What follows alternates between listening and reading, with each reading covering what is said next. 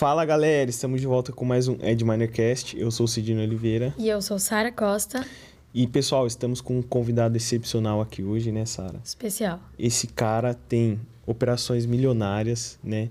Ele é especialista em tabula e ele vai entregar o ouro aqui para vocês. Então, se você ainda não roda tabula, não conhece sobre anúncios nativos, ele vai entregar o ouro aqui para vocês. Pessoal, a gente está aqui com Maurício Bruno.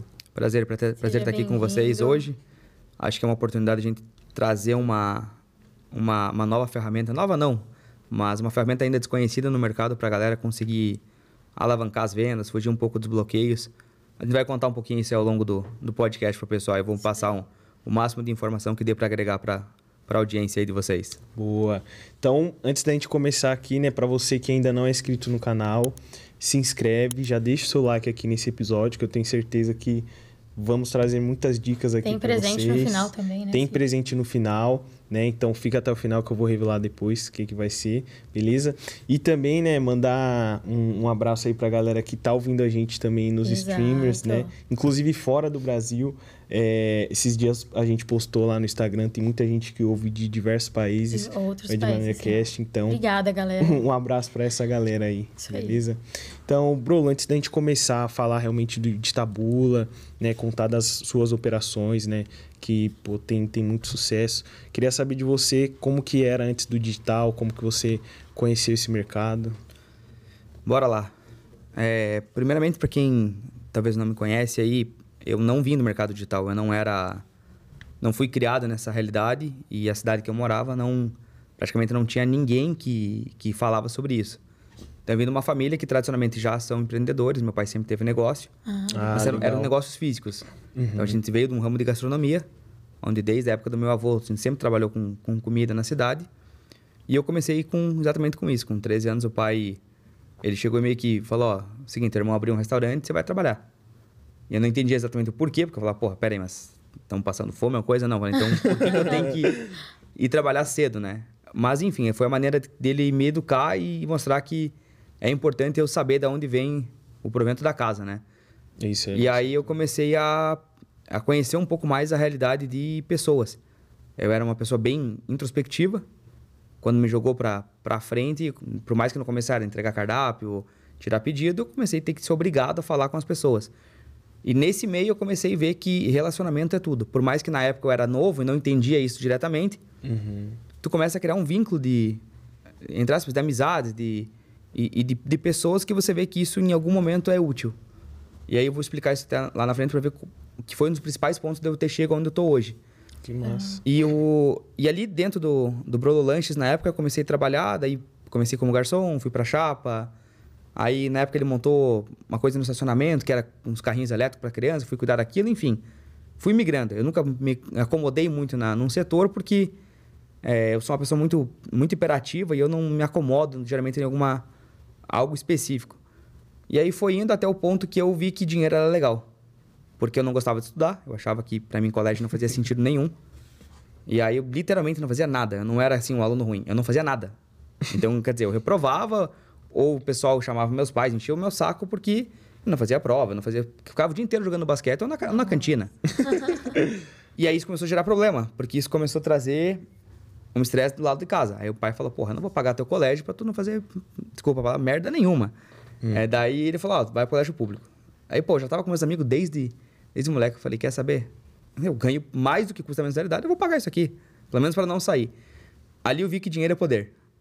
Quer dizer, Caramba. se você quer as coisas, tipo, que você precisa, você tem que ter dinheiro.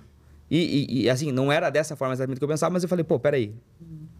Quem é você para me dizer que eu preciso sair do colégio, entendeu? Eu consigo ficar ali tranquilo. E aí acabei ficando no colégio, reprovei várias vezes por não fazer nada. Aí tinha supletivo, eu pagava o supletivo para poder passar. Então, quer dizer, eu falei, minha vida ficou tranquila. Eu falei, eu trabalhando, por mais que, entre aspas, às vezes eu fique puta de não poder sair de noite, fazer as coisas, eu tenho alguns benefícios, né? Uhum. Então, pô, sempre gostei de tênis e basquete, eu conseguia comprar tênis caro. É, bicicleta, quando na época, a bicicleta cromada, não sei se você teve. Não. Eu tinha uma das primeiras modelos diferentes na cidade. Por quê? Porque como eu ganhava dinheiro, eu... Uhum. Aí os pais falavam, ah, é muito caro. Beleza, eu compro. Caramba. E aí aquilo começou a me dar gosto de. Eu não, eu não entendia o que era empreendedorismo, uhum. mas eu entendia que trabalhar, por mais que novo, me botava na frente da galera. Sim. E eu conversava com muita gente. Por mais que fosse, às vezes, 14, 15, 16 anos, que era a etapa que foi crescendo ali dentro. E fosse, ah, como garçom, tinha um cara que era empresário de tal, tinha outro que era não sei do que. E acabava sendo cliente recorrente e ficava amigo dos caras e eu comecei a absorver muita coisa. Então eu notava que eu estava numa bolha diferente do pessoal. E isso não é de maneira nenhuma prepotência, Uhum. mas o, o meu assunto com o colégio não colava. Porque apesar de eu estava num, num nível que era é, ir pra festa e confusão, e cara, e o meu pensamento já era como eu vou ganhar mais dinheiro, como eu vou crescer. Caramba. E com. Daí eu acabei migrando, saí do, do Brolo, fui pra pizzaria. Da pizzaria fui trabalhar com o pai nos eventos. Aí nós quase se matamos, voltei pra pizzaria. e aí ficou nessa rotina. Com 17 anos eu voltei pro evento. A gente formou uma, uma boa equipe na cidade. A gente tirou os concorrentes da. É, funcionários dos concorrentes, montamos uma boa equipe de Qual cidade que você Joaçaba. Ah. É meio oeste de Santa Catarina. Ah. É uma cidade muito próspera, mas é uma cidade pequena. Tem 30 Uhum. mil habitantes. Então, assim, não, não é uma cidade que tem muita coisa, assim, desenvolvida. Tem Sim. um bom comércio, tem algumas indústrias, mas não é um polo de referência assim, de muita coisa. ah, é, tipo, ah, é uma cidade tecnológica. Não tem nada disso. E a gente acabou crescendo muito rápido. Tomamos muito do mercado. Eu acabei me sobressaindo muito. A gente trouxe muita coisa nova dentro do ramo da filmagem, que foi onde a gente começou. E aí, daquilo, a gente começou a expandir. Nessa época, meu pai caiu com o avião e foi pro hospital. Daí ele teve um, teve um infarto. Aí, nesse dia, ele chegou e disse, ó, seguinte, para de fazer merda. Porque eu tinha uma namorada que eu só dava problema, porque ela morava fora. Então, ao invés de focar no trabalho, eu ficava sempre... Vai, Viajando. viaja. E só, só, cara, cheguei a gastar 5 mil de telefone na época, que não Nossa tinha plano. Senhora. Na época a gente pagava celular pra você ligar pra fora do estado, era caríssimo. É Enfim, era só problema. E aí meu pai falou: ó, se você continuar fazendo besteira, eu vendo a empresa. E eu não acreditei. E continuei fazendo besteira. Resumo da história: ele saiu do hospital, puto da cara.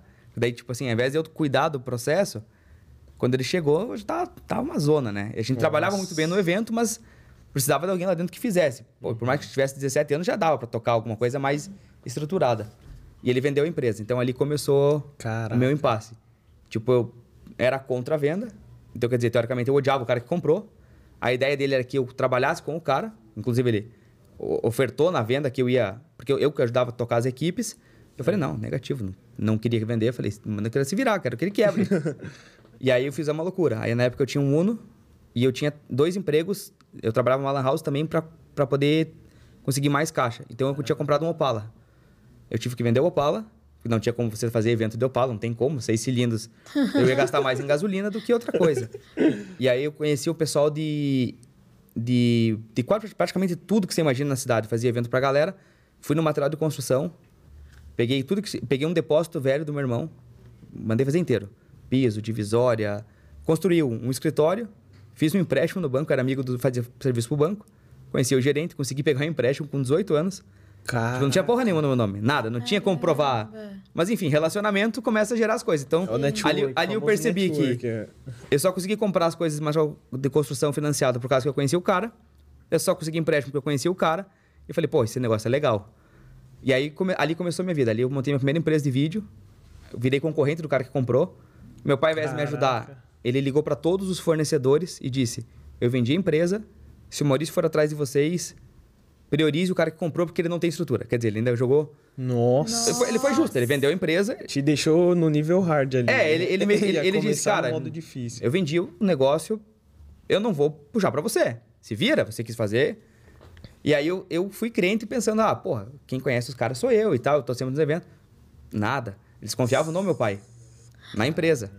E aí, pra Pra mim, quem tinha autoridade era o seu pai. pra mim conseguir ganhar a confiança dos caras, foi muito foda. É, 18 anos também, né? O pessoal deve ficar Eu trabalhava muito você. bem no evento, mas ainda assim, o cara falava, pô, não vou botar um casamento, uma formatura na mão desse moleque, entendeu? E aí eu pensei, ah, minha equipe vai ficar comigo. Nada. Minha equipe também pensou, pô, preciso receber salário. Caraca. O Maurício não tem nada, vou ficar com o cara, né? Pelo menos, pelo menos estamos garantidos. E ali, ali começou o impasse. Eu trabalhei praticamente um ano, meio que assim, praticamente 100% no vermelho, porque eu não ganhava o suficiente para nem para pagar as parcelas das coisas. Nossa. E aquilo foi indo. assim. Várias Então, eu- coisas eu, eu pegava tudo. né? Eu pegava tudo que você imagina assim, ó. Evento é. Se aparecesse tudo, evento casamento, de segunda a segunda, eu trabalhava até. A gente fazia até missa de formatura. Era um negócio infantil, era evento corporativo, não importa. O que aparecesse eu tava fazendo. Então, meu pai me ensinou a trabalhar muito. Eu não tinha preguiça de trabalhar. Uhum. Então, assim, é, sabe aquela expressão mula de carga? Era eu. Bota nas costas e vai. Segunda, segunda, não tem problema. Aí, isso- ali começou a minha rotina, assim, de realmente virar um escravo daquilo. Mas pra mim tava legal, porque eu falei, pô, tem um negócio meu, ganho dinheiro. Então, por mais que não sobrasse muito, tinha um volume legal. E eu falei, assim que eu acabar de pagar, vai começar a dar o giro. E aí foi, foi, resolvi fazer uma sociedade com um cara que na época era para ser diretor de eventos da prefeitura. Cara, Então ele, ah, a gente vai fechar um monte de evento pela prefeitura, tu vai fazer, não sei o quê. Precisamos comprar mais coisa. E cidade pequena, existe uma coisa chamada cheque. Talvez vocês mais novos não sabem o que que é. Não, conheço. Mas é um dinheiro que você não tem. Você vai lá e dá, você assina um papel e diz pro cara, ó, quero comprar teu celular em cinco vezes. Aí você vai lá e bota para 30, 60, 90. cara, Só que é um dinheiro que você não tem. Você tá contando que no dia você vai ter para pagar aquilo. E, cara, e, esse- e essa sociedade foi a pior busca que eu fiz na minha vida. Porque esse cara não arranjou nenhum evento. Todos os Nossa. cheques que a gente comprou coisa, Voltaram. o pessoal era meu. O cara saiu fora da sociedade. Nossa. E eu não tinha E como a pagar. bucha ficou pra você. É, ele ia dar o dinheiro na época para fazer o aporte. Caramba, Bruno, passou por desafio. E ele só me enrolou. Resumindo a história, os cheques voltaram. O cara que eu comprei equipamento era advogado. Tô eu trabalhando um dia, aparece o oficial de justiça e a polícia me apreende meu carro. Que era o que tava no meu nome. O cara conseguiu entrar na justiça e provar que, que era o que eu tinha e ia arrematar pela dívida. Meu, ali foi. Ali eu falei, cara, fudeu tudo. Agora, mano. sei lá, vou ter que voltar a virar empregado, não sei. Enfim, ali desabou. Essa foi a primeira vez que praticamente eu quebrei, assim. Tipo, eu falei, pô. Você lembra a idade que você tinha nessa? Eu devia ter uns 22 anos ali. Ah. Era bem novo ainda. 21 para 22. Caramba. E ali eu falei, cara, fiquei meio desesperado. Aí, primeira vez que eu recorri ao meu pai, eu falei, ó, eu não quero que você me pague nada, mas eu falei, preciso de ajuda. E aí ele assumiu a gestão do meu dinheiro. Então, tipo, eu trabalhava, ele recebia tudo e ele me dava o mínimo do mínimo para sobreviver. Então, assim, eu tinha, tipo, 25 reais para comer de manhã e dia e à noite. Aí eu morava... Eu nunca, desde os 17 eu saí de casa. Eu não, Aham. Igual ele falou, quis casar? No caso, casar, foi morar junto? Se vira, menino, problema teu. E aí nisso eu já tinha até se- me separado, mas eu falei, puta, não, não vou voltar pra casa, não é mais a. Então desde os 17 eu saí e tive que me virar. E aí eu falei, cara, eu preciso achar alguma coisa. Eu falei, não, não tava dando conta daquilo. Aí eu comecei a fazer locação de equipamento também. Projetor, telão, som. É o que você já tinha, né? É, eu- o pai tinha isso na época. Como ele vendeu os equipamentos, sobrou, tipo, mínima coisa. E meu irmão tinha uma empresa em balneário, que o pai meio que mandou muita coisa pra ele e sobrou algumas poucas coisas pra mim. Então, eu trabalhava o dia inteiro. Eu trabalhava no final de semana, durante o dia eu montava algumas coisas, recolhia. Então, a minha equipe também era pequena, porque eu não tinha como contratar. Era o dia inteiro rodando, né? E aí foi, aí entrei no segundo relacionamento, botei a guria pra trabalhar comigo, falei, preciso de gente pra trabalhar, vamos. e aí começamos a crescer um pouco mais. Aí com- consegui ir ganhando confiança de alguns clientes. Por que, que eu tô contando isso? Porque, tipo, não tem nada a ver com digital, mas tem a ver com, com o tempo de maturação da pessoa. Eu vejo que o digital hoje, ele confunde muito a ideia de que você precisa ficar rico rápido. É. Porque alguém dinheiro falou fácil, isso. Né? E o tempo de cada um, ele acontece. É. Ele acontece, né? Às vezes, ah, você deu a sorte daquilo ter acontecido naquele momento e, pô, Não, é a preparação que você teve, né? Desde, Exato, desde é. Exato. menor você já, né? E, e eu vejo que muito do que acontece hoje de errado é porque a pessoa não tem base. Então, verdade. eu não tinha base para ter uma empresa. Por isso que eu quebrei. Se eu, se eu tivesse o mínimo de consciência, eu não teria feito uma dívida daquele tamanho, Uhum. contando com uma coisa que não era certa. E aí eu vejo que isso é um, é um grande problema. Para resumir toda essa história, a gente conseguiu sair do vermelho, a gente se levantou, eu consegui refinanciar o carro com o cara. Enfim, paguei tudo que tinha que pagar, a gente cresceu muito. Eu comecei a fazer, focar mais em, em casamentos. Uma das coisas que mudou o mercado foi que a gente foi o primeiro a fazer casamentos com câmera de foto. Então, ah, mas o que, que era a diferença? Era, a imagem era muito mais próxima do cinema. Tinha aquele desfoque de fundo. Caramba. Então, uma coisa que era muito difícil aprender, a gente foi inovar. E eu, eu, sempre, fui- eu sempre trazia isso. Eu acreditava muito que, na época era workshop, é, não tinha mentoria. Uhum. Era tipo, você pagava para ficar um final de semana com os caras e vendo como é que eles faziam. Hoje ainda existe, né? Tem alguns mercados É, que- dependendo do que mercado usam prático, ele, ele existe isso. Então eu comecei a entrar em muito workshop e ver o que, que precisava fazer de diferente. E ali começa a minha jornada no marketing, porque eu falei, porra, eu não posso depender da cerimonialista. Porque cerimonialista é o seguinte: ela não gosta de você. Ela gosta de quanto você deixa no bolso dela. Então, toda cerimonialista, ela é propineira. Toda. A maioria da cerimonialista vai te pedir 15 a 20% do teu valor para ela te Caramba. indicar. É Então, uma sócia ali, né? não, ela, ela é uma sócia safada, porque ela cobra ali 5, 10, 15 mil para organizar o casamento, Caraca. mas ao mesmo tempo ela tá cobrando de você também. Então, quer dizer, a noiva, ao invés de ganhar desconto, Porque, ah, pô, ela podia chegar e falar, Brolo, tem um casamento que dá 10% pra gente fechar? Não, ela pega pro bolso dela. Então, quer dizer, ela cobrava o serviço dela e mais a propina. E eu não concordava com isso. Aí eu comecei a entender Caramba. como é que eu posso ser escolhido antes da cerimonialista, que é a primeira pessoa. Ah, E aí eu conheci um curso de marketing Ah, para fotógrafo, para fotografia e eventos. Aí o cara falou o, o tão sonhado Google Ads. Na época o Face era muito forte, não tinha quase Instagram ainda tanto. Então não se falava tanto de Face, Face Ads, Instagram Ads, era mais Google. Aí o cara falava, você tem que ter uma página, você tem que comprar os termos, você tem que aparecer para a noiva chegar em você. Aquilo mudou o mercado. Caraca. Porque daí eu era o primeiro a ser contratado. E aí eu comecei a ver que eu, não, eu podia escolher Ah, você aonde... que escolheria, escolher queria- a cerimonialista também. Não, não, A noiva chegava em mim porque ela gostava do meu trabalho, fechou comigo, a cerimonial não tinha mais poder de, de dizer, ah, Ah, sim. é, Fechava antes é, dela. ah, no eu tenho uma indicação. Ah, mas já fechei com o Brolo. Ah, Tá legal. Então, Ah, aí, aí inverteu o jogo papel. virou. E aí o jogo virou porque assim, eu, se eu ganhasse a confiança da noiva, eu podia até eu indicar a cerimonial. Então, todas aquelas que me sacaneavam, eu, eu queimava o máximo que dava. Falei, beleza, agora nós vamos... Porque a cerimonial, ela faz você passar fome no evento. Ela te sacaneia. Ela, ela, faz de tudo quando você não é da equipe dela pra você não ser um cara legal. Não. Nossa. E aí, isso começou a me irritar. Aí eu falei, pô, vou ter que achar uma solução. E a gente começou a vender aonde a gente queria. A gente falou, pô, eu não preciso vender em Joaçaba. Eu posso vender Chapecó, Catanduvas, Rio do Sul, quero cidades ao redores. Por quê? Porque a pessoa que estava pesquisando lá, pô, caía no meu anúncio. E, cara, isso mudou totalmente o mercado. Eu ainda não entendi o poder do Google Ads. Eu só vi que eu, que eu tava na frente da galera. Aham.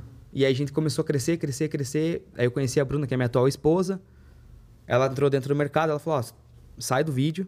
Ela falou, "Te- a tua equipe é boa e vai pra foto, que é o que tá tendo demanda. Então, o que que eu... Nessa época eu já tinha começado a terceirizar. A galera vinha, contratava o vídeo e me pedia indicação de fotógrafo. Então eu falei, por que eu vou indicar o cara se eu posso eu ser o cara e contratar alguém pra me ajudar? Então eu não era o primeiro fotógrafo ainda, mas eu contratava um terceiro que não usava o nome dele. É como se fosse um private label. Caraca. Mas ele entrava com a minha marca, entendeu? Então a noiva recebia o meu álbum. E aí chegava lá, só que esse cara começou a dar problema. Porque ele achava que o material era dele. Então, tipo assim, pô, peraí, eu te pago pra tu fazer um serviço, esse serviço é meu, não é teu. E ele não entendia muito bem assim. Sim. Então, um dia a Bruna chegou e falou: mete o louco e vai sozinho e contrata um outro pra te ajudar. E ele começou a minha rotina. Então a gente fazia tudo assim, ó. Era som, luz, era Caraca. foto, era vídeo. A gente chegava no casamento, pra você ter uma ideia, 7, 8 horas da manhã do sábado, a gente saía às 6 horas da manhã do domingo. Não. pra voltar. Então, aquilo por um tempo, nos longos 10 anos, deu muito dinheiro. A gente chegava a ter, tipo, agenda para 3 anos para frente. Tinha vezes que nós tirava 35, 40 mil líquido. Sobrava, porque era muita coisa. Mas não tinha vida. E aí a gente começou a ficar numa rotina de... Eu não tinha mais amigo. Ah, vamos fazer não sei o quê. Bah, hoje tem evento. Bro, vamos fazer um churrasco em casa? Hoje tem evento.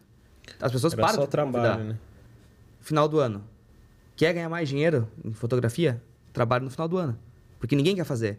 Então, um ano novo, para você fotografar, você cobrava 10 mil reais. E era limpo.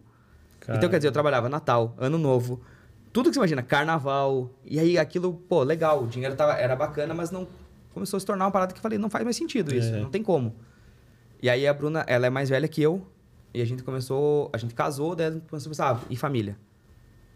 Daí ela falou, tá, se for pra ter filho tem que ser agora. Porque ela é sete anos mais velha que eu, começa a chegar perto dos 40, começa a ter uma gravidez de risco. Aí eu fiquei pensando, pô, como é que eu vou ter filho Nessa essa loucura. criança não vai né? ter pai. Eu vivo na estrada e ainda vou perder o braço direito dos eventos. Aí eu falei, eu preciso achar uma alternativa. Nesse meio tempo eu conheci um pouco do marketing de conteúdo. Tava começando a estourar no Brasil. Hum. Falar sobre marketing de conteúdo. E aí entra o network de novo. Eu, eu conheci um cara chamado Evandro, que era de uma agência chamada Agência Mito, de Florianópolis. Eles eram uma das maiores agências de, de marketing do Brasil. Caramba. E aí eu vi que o meu irmão tinha uma foto com ele.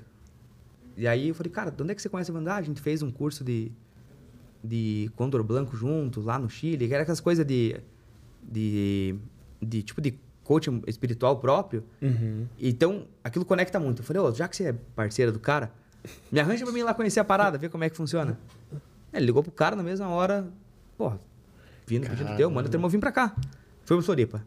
Conheci a empresa inteira do cara. O cara ficou um dia inteiro comigo, me abriu todos os processos. No- E você nunca tinha visto Nada, ele? nada. Nossa. Mas aí eu- é, é o que eu falo assim, ó. O poder do network, né? Pô, eu conheci um cara que conhecia ele. E aí isso conecta pessoas.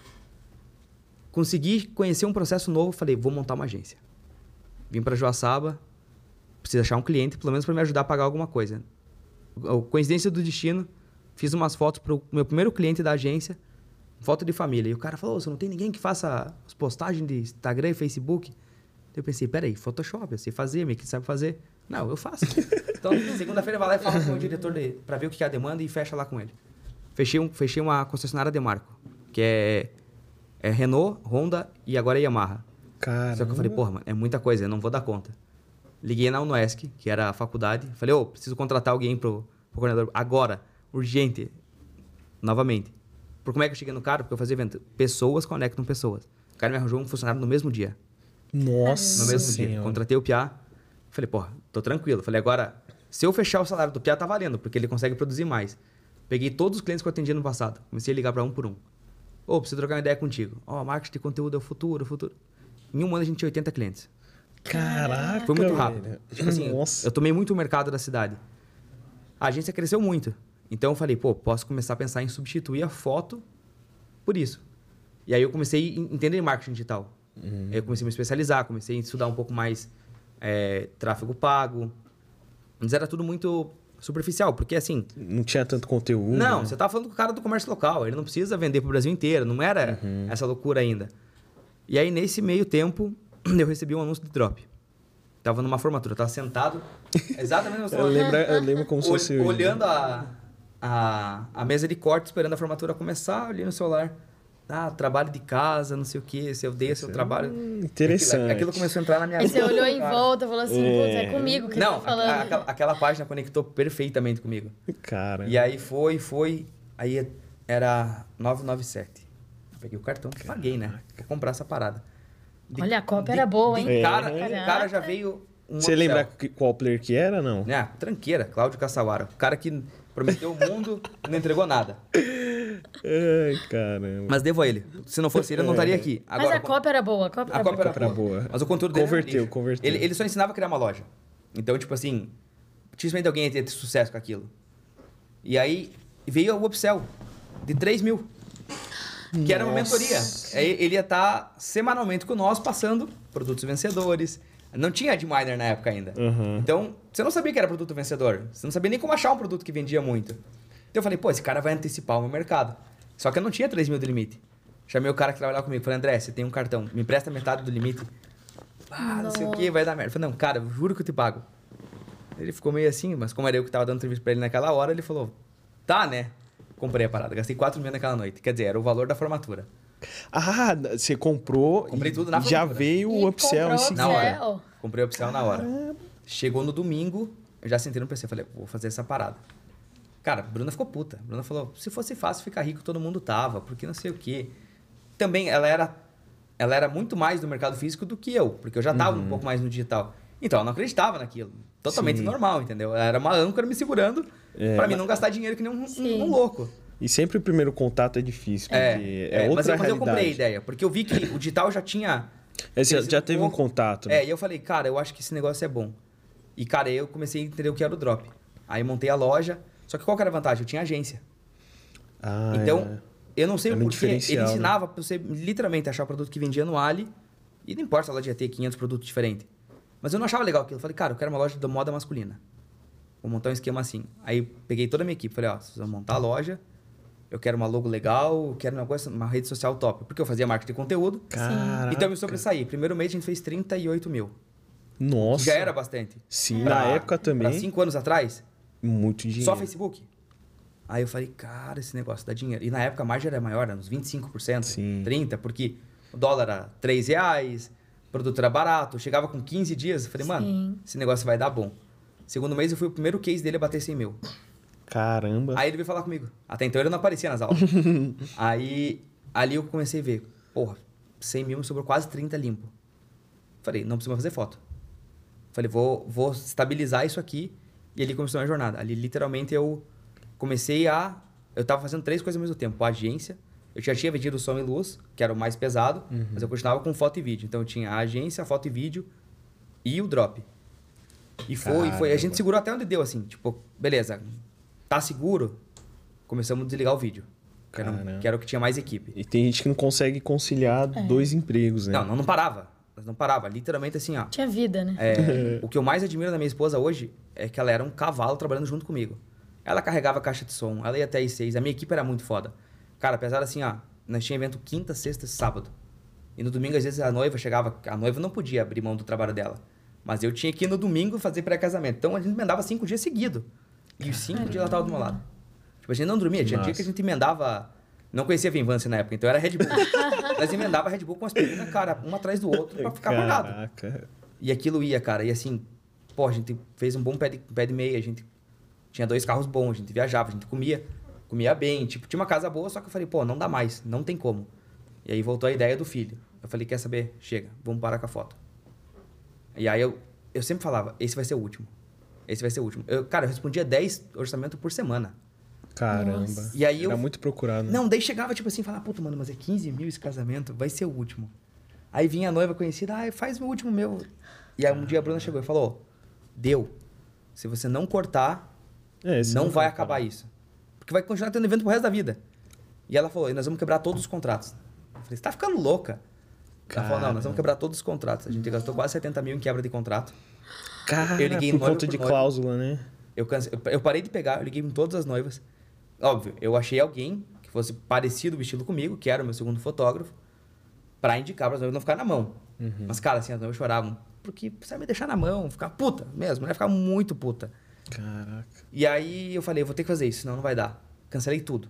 Então eu fiquei só com a agência e com o drop. Só que a agência tinha um grande problema. Era prestação de serviço. Então, para você atender 10 clientes mês, você tinha que ter 4 pessoas. Para atender 20, tinha que ter... Eu falei, caralho, eu não quero muito funcionário. Não é, a é... responsabilidade aumenta. Ela não, ela não cresce sustentavelmente, ela cresce muito disparelho, porra. Escala, Porque né? assim, Difícil. a cada um cliente grande, dois, tinha que ter um um redator, um design e e um cara para fazer gestão do processo.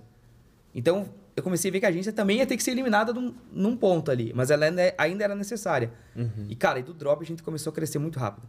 A gente batia, assim, 200, 300 mil todos os meses. Parece pouco hoje pelo que a gente escuta da galera, mas na época não tinha referência. Sim. Eu não tinha com quem estudar. Eu não tinha conteúdo. Eu não falava-se de Google, de outra coisa. Era só Face e era tipo dois, três que falavam daquilo. Então o faturamento que a gente tinha era muito alto. Sim. E a Com a margem de lucro também muito alta. começou a focar naquilo, cara, e começou a dar bom, começou a dar bom, começou a dar bom. Eu falei, pô, tem um negócio legal, vou, vou começar a expandir. Nessa, nessa época a galera começou a pedir o que, que eu fazia. Eu postava lá print de venda e tal, da cidade pequena, pensava, hoje, daí troquei de carro, fui esse numa cara casa tá melhor. fazendo? Fazendo tráfego. Aí a galera pensou, esse cara tá vendendo droga, Fazendo esse cara tá tráfico, fazendo né? merda, alguma coisa esse cara tá fazendo, entendeu? E aí começou a vir aluno. Eu falei, ah, vou tentar ver como é que é uma turma, pra ver como é que é o esquema. Aí a gente começou a fazer turmas de mentoria. Eu, não- eu falei, ah, gravar curso me dá trabalho. Eu falei, vou fazer ao vivo que eu entrego e tchau. E, e eu vi que a galera gostava da, da parada, gostava da maneira que eu explicava tudo. E eu falei, porra, achei mais uma fonte de renda. E tu perceba que eu, eu, eu cortei muita coisa nessa, nessa etapa, que eram as adaptações. Então, a gente começou com, com vídeo, foi para som e luz, foi para foto. Eu nunca me acomodei. Eu vejo que, assim, o que, que o mercado tá precisando hoje? Ah, é mais isso. Então, eu ia para lá. Eu não me apegava a nada. Entendeu? E, literalmente, eu, eu, é, hoje eu vejo que o mercado mudou para mim. Hoje eu, eu criei uma marca e se fosse parar o que eu faria, eu tinha uma carteira de clientes eu venderia aquilo. Na época, eu simplesmente desligava a empresa. Falava, ah, não quero mais. E jogava fora. Quando eu fechei a agência, eu dei de presente para um cara que era, que era parceiro nosso de evento, mais de 30 clientes. Eu poderia ter vendido para ele a empresa. Sim. Mas eu não tinha essa percepção. E, e sabe quando você cansa daquilo? Só que eu vejo que, que as pessoas, elas, elas têm muito medo da mudança, sabe? Sim. E elas se frustram, tipo, ai, não tá dando certo. Porra, não tá dando certo o quê? Hoje e amanhã? Você vai ficar no vitimismo? Eu não tinha isso. Meu pai me ensinou, tipo, cara, vai atrás, entendeu? Vai atrás, tem que fazer, tem que fazer. Meu pai teve muito negócio na minha infância. Então, eu, eu vi que é, é, o pai sempre vendia quando tava na alta. Então, quando tá mais ganhando dinheiro, é quando o cara quer comprar. E aí ele, ele não ficava aquela, ai, agora o que, que eu vou fazer da vida? Já tá montando outro, já tá montado outro. E eu peguei aquilo. Então, eu tinha esse poder de adaptação muito rápido. Então, cara, eu não, eu não ficava em nada. Tipo assim, minha mulher pirava comigo. Ela falava, para de fazer coisa, para de inventar coisa. que mais que você quer fazer? E aí, quando eu cheguei nesse ponto ali, eu falei, ah, agora tá confortável. Porra nenhuma. Aí comecei a achar mais, mais coisa. Não era só o drop. Daí eu falei, cara, e se eu pegar alguém de produto, que é esse cara que é confiável, e eu ganhar, sei lá, um real por venda dele? Aí eu comecei a intermediar algumas coisas. E, cara, tipo assim, sempre deu muito certo. E a gente foi, foi ao ponto que eu falei, não, acabou a agência, aí eu parei a agência, fiquei só com as lojas de drop e com os cursos. A gente cresceu muito, aí foi o primeiro bloqueio. Aí entrou Tabula. aí, tipo assim, eu tava na Ah, Você rua. lembra a época que, que teve ali primeiro? Acho que foi uns quatro anos atrás. Ah, sim. Uns três a quatro anos atrás. Eu tava. Eu estava passeando, de repente eu olhei assim a loja e falei, ué, faz três horas que não vende. Falei, que porra é essa? E você você já tinha uma consistência, né? Pela- Não, nós vendia todos os dias, tranquilo. Só que eu fiquei pensando, o que será que aconteceu? Eu falei, às vezes tem um bug da Shopify. Mas eu falei, vou pra casa. Acabei, eu passei, falei, "V- quero ir pra casa, quero ver o que tá acontecendo. Entrei no Facebook, primeira vez que eu vi um bloqueio, não conhecia isso. Não existia contingência, não precisava. Aí meu, per- meu perfil tinha caído. Eu falei, bah, agora, agora fudeu o negócio. e aí eu tentei pesquisar o que, que era aquilo e nada, e ninguém sabia nada daquilo. Eu falei, vou criar um novo. E aí eu não conseguia criar no meu, porque não deixava. Uhum. Aí que eu entendi o que que era literalmente levar um bloqueio de perfil. Então, quer dizer, ali o negócio parou. Aí ali eu eu vi uma fraqueza. Eu não tenho um negócio. Porque, pô, se o negócio parar por causa de um anúncio, disso, sim. sim. as minhas contas vão continuar vindo. E, tem uma- e tinha uma equipe por trás daquilo. Aí, resumindo, consegui criar uma conta nova, caiu de novo. Caiu por reincidência, porque o domínio era o mesmo. Aí eu comecei a entender um pouco desse mundo de bloqueio, bem por cima. Nessa época, eu não lembro como que eu cheguei no Tabula. Lembro que alguém me falou, ó, tem esse cidadão aqui que fala de Tabula e não sei o quê. Eu falei, o que é Tabula? Ah, é uma rede social, é tipo uma rede social, só que vende sem, sem ter página e tal. Eu falei, vou conhecer essa parada. Comprei a mentoria do cara. Aí ele começou a explicar, né? Tinha, eram oito pessoas, eu acho, na mentoria. E aí, tipo assim, a galera meio batendo cabeça e tal. E eu sou uma pessoa que tem percepção muito rápida. Então, eu não sou uma pessoa analítica ao ponto de parar e planilhar tudo. Mas eu, eu sou muito rápido de percepção e eu executo muito rápido. Se der errado, eu faço de novo. E, cara, tipo assim, acho que no segundo já tava vendendo já. Eu falei, caralho, isso aqui é muito rápido. Caramba. Falei, é muito melhor do que o Face. E aí, tipo, nisso eu tava já com uma conta de Face mais aquecendo e o Tabula. E aí, já vi o primeiro, no primeiro mês veio 100 mil do, do Tabula. Eu falei, esse negócio é bom. E aquilo começou a escalar, escalar. E clique barato. Resumindo a história, tipo, o Tabula mudou a realidade. Foi o, o primeiro milhão mês veio por causa da Tabula, Cara, porque não caía. Então, quer dizer, o Face, toda vez que eu aumentava o orçamento, minha conta caía. tomava bloqueio. No Tabula, eles pedem que- tipo assim, ah, você quer aumentar o orçamento? O que, que você quer? Você quer um presente? Bota dinheiro aí, filho. e aquilo começou a vender muito, sabe? E aí, eu ainda tava nesse... Eu tinha já mais uma segunda loja, mas minha loja principal ainda era essa masculina.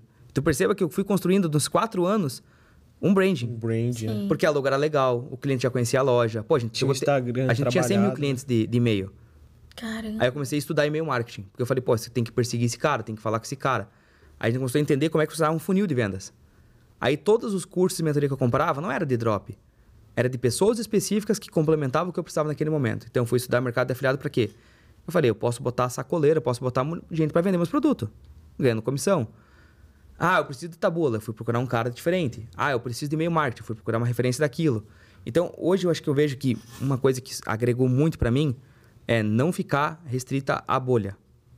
Porque se Todo você, mundo se faz você pegar né? hoje, mercados são verdade. assim. Então, mercado de lançamento tem a referência A, B e C. Mercado perpétuo tem A, B e C. Mercado de drop tem A, B e C. Pô, mas se você pegar o cara que é muito bom em funil de vendas de perpétuo e adaptar, você sai na frente de todo mundo. né? E era o que eu fazia. Então eu comecei. E aí eu, eu sempre queria o seguinte: por exemplo, na época eu comprei o curso do pai do tráfego. Eu falei, eu preciso que o cara me note. Como é que eu vou chegar nele? Preciso gerar resultado. E aí eu comecei a entender que, pra mim, ter contato com o cara que era o que eu queria, eu precisava aparecer. Sim, tinha que se destacar no meio da Exato. galera ali, né? Que, por que, que eu lembrei disso? Porque na época o Cláudio só me notou quando eu virei case dele. Ah, é verdade. Daí eu falei, cara, esse negócio funciona. Esse negócio funciona. Na foto aconteceu igual. Eu só comecei a ser notado quando eu comecei a ganhar premiação de uma, uma associação que era grande no Brasil. Aí não era mais o Maurício. Aí era o fotógrafo revelação daquela, daquela coisa. Cara, Daí eu falei, porra, isso funciona. E aí eu comecei a fazer isso. Eu comecei a comprar cursos das pessoas que eu queria ter contato. contato, né? Mesmo que aquilo eu já, já soubesse. Mas aí o resultado que eu tinha não veio do curso do cara. E a impressão que já estava rodando. Mas pro cara, eu saí do zero dele a 300 mil por mês. Ele fala, pô, esse cara é legal, traz ele pra cá, vamos conversar com ele.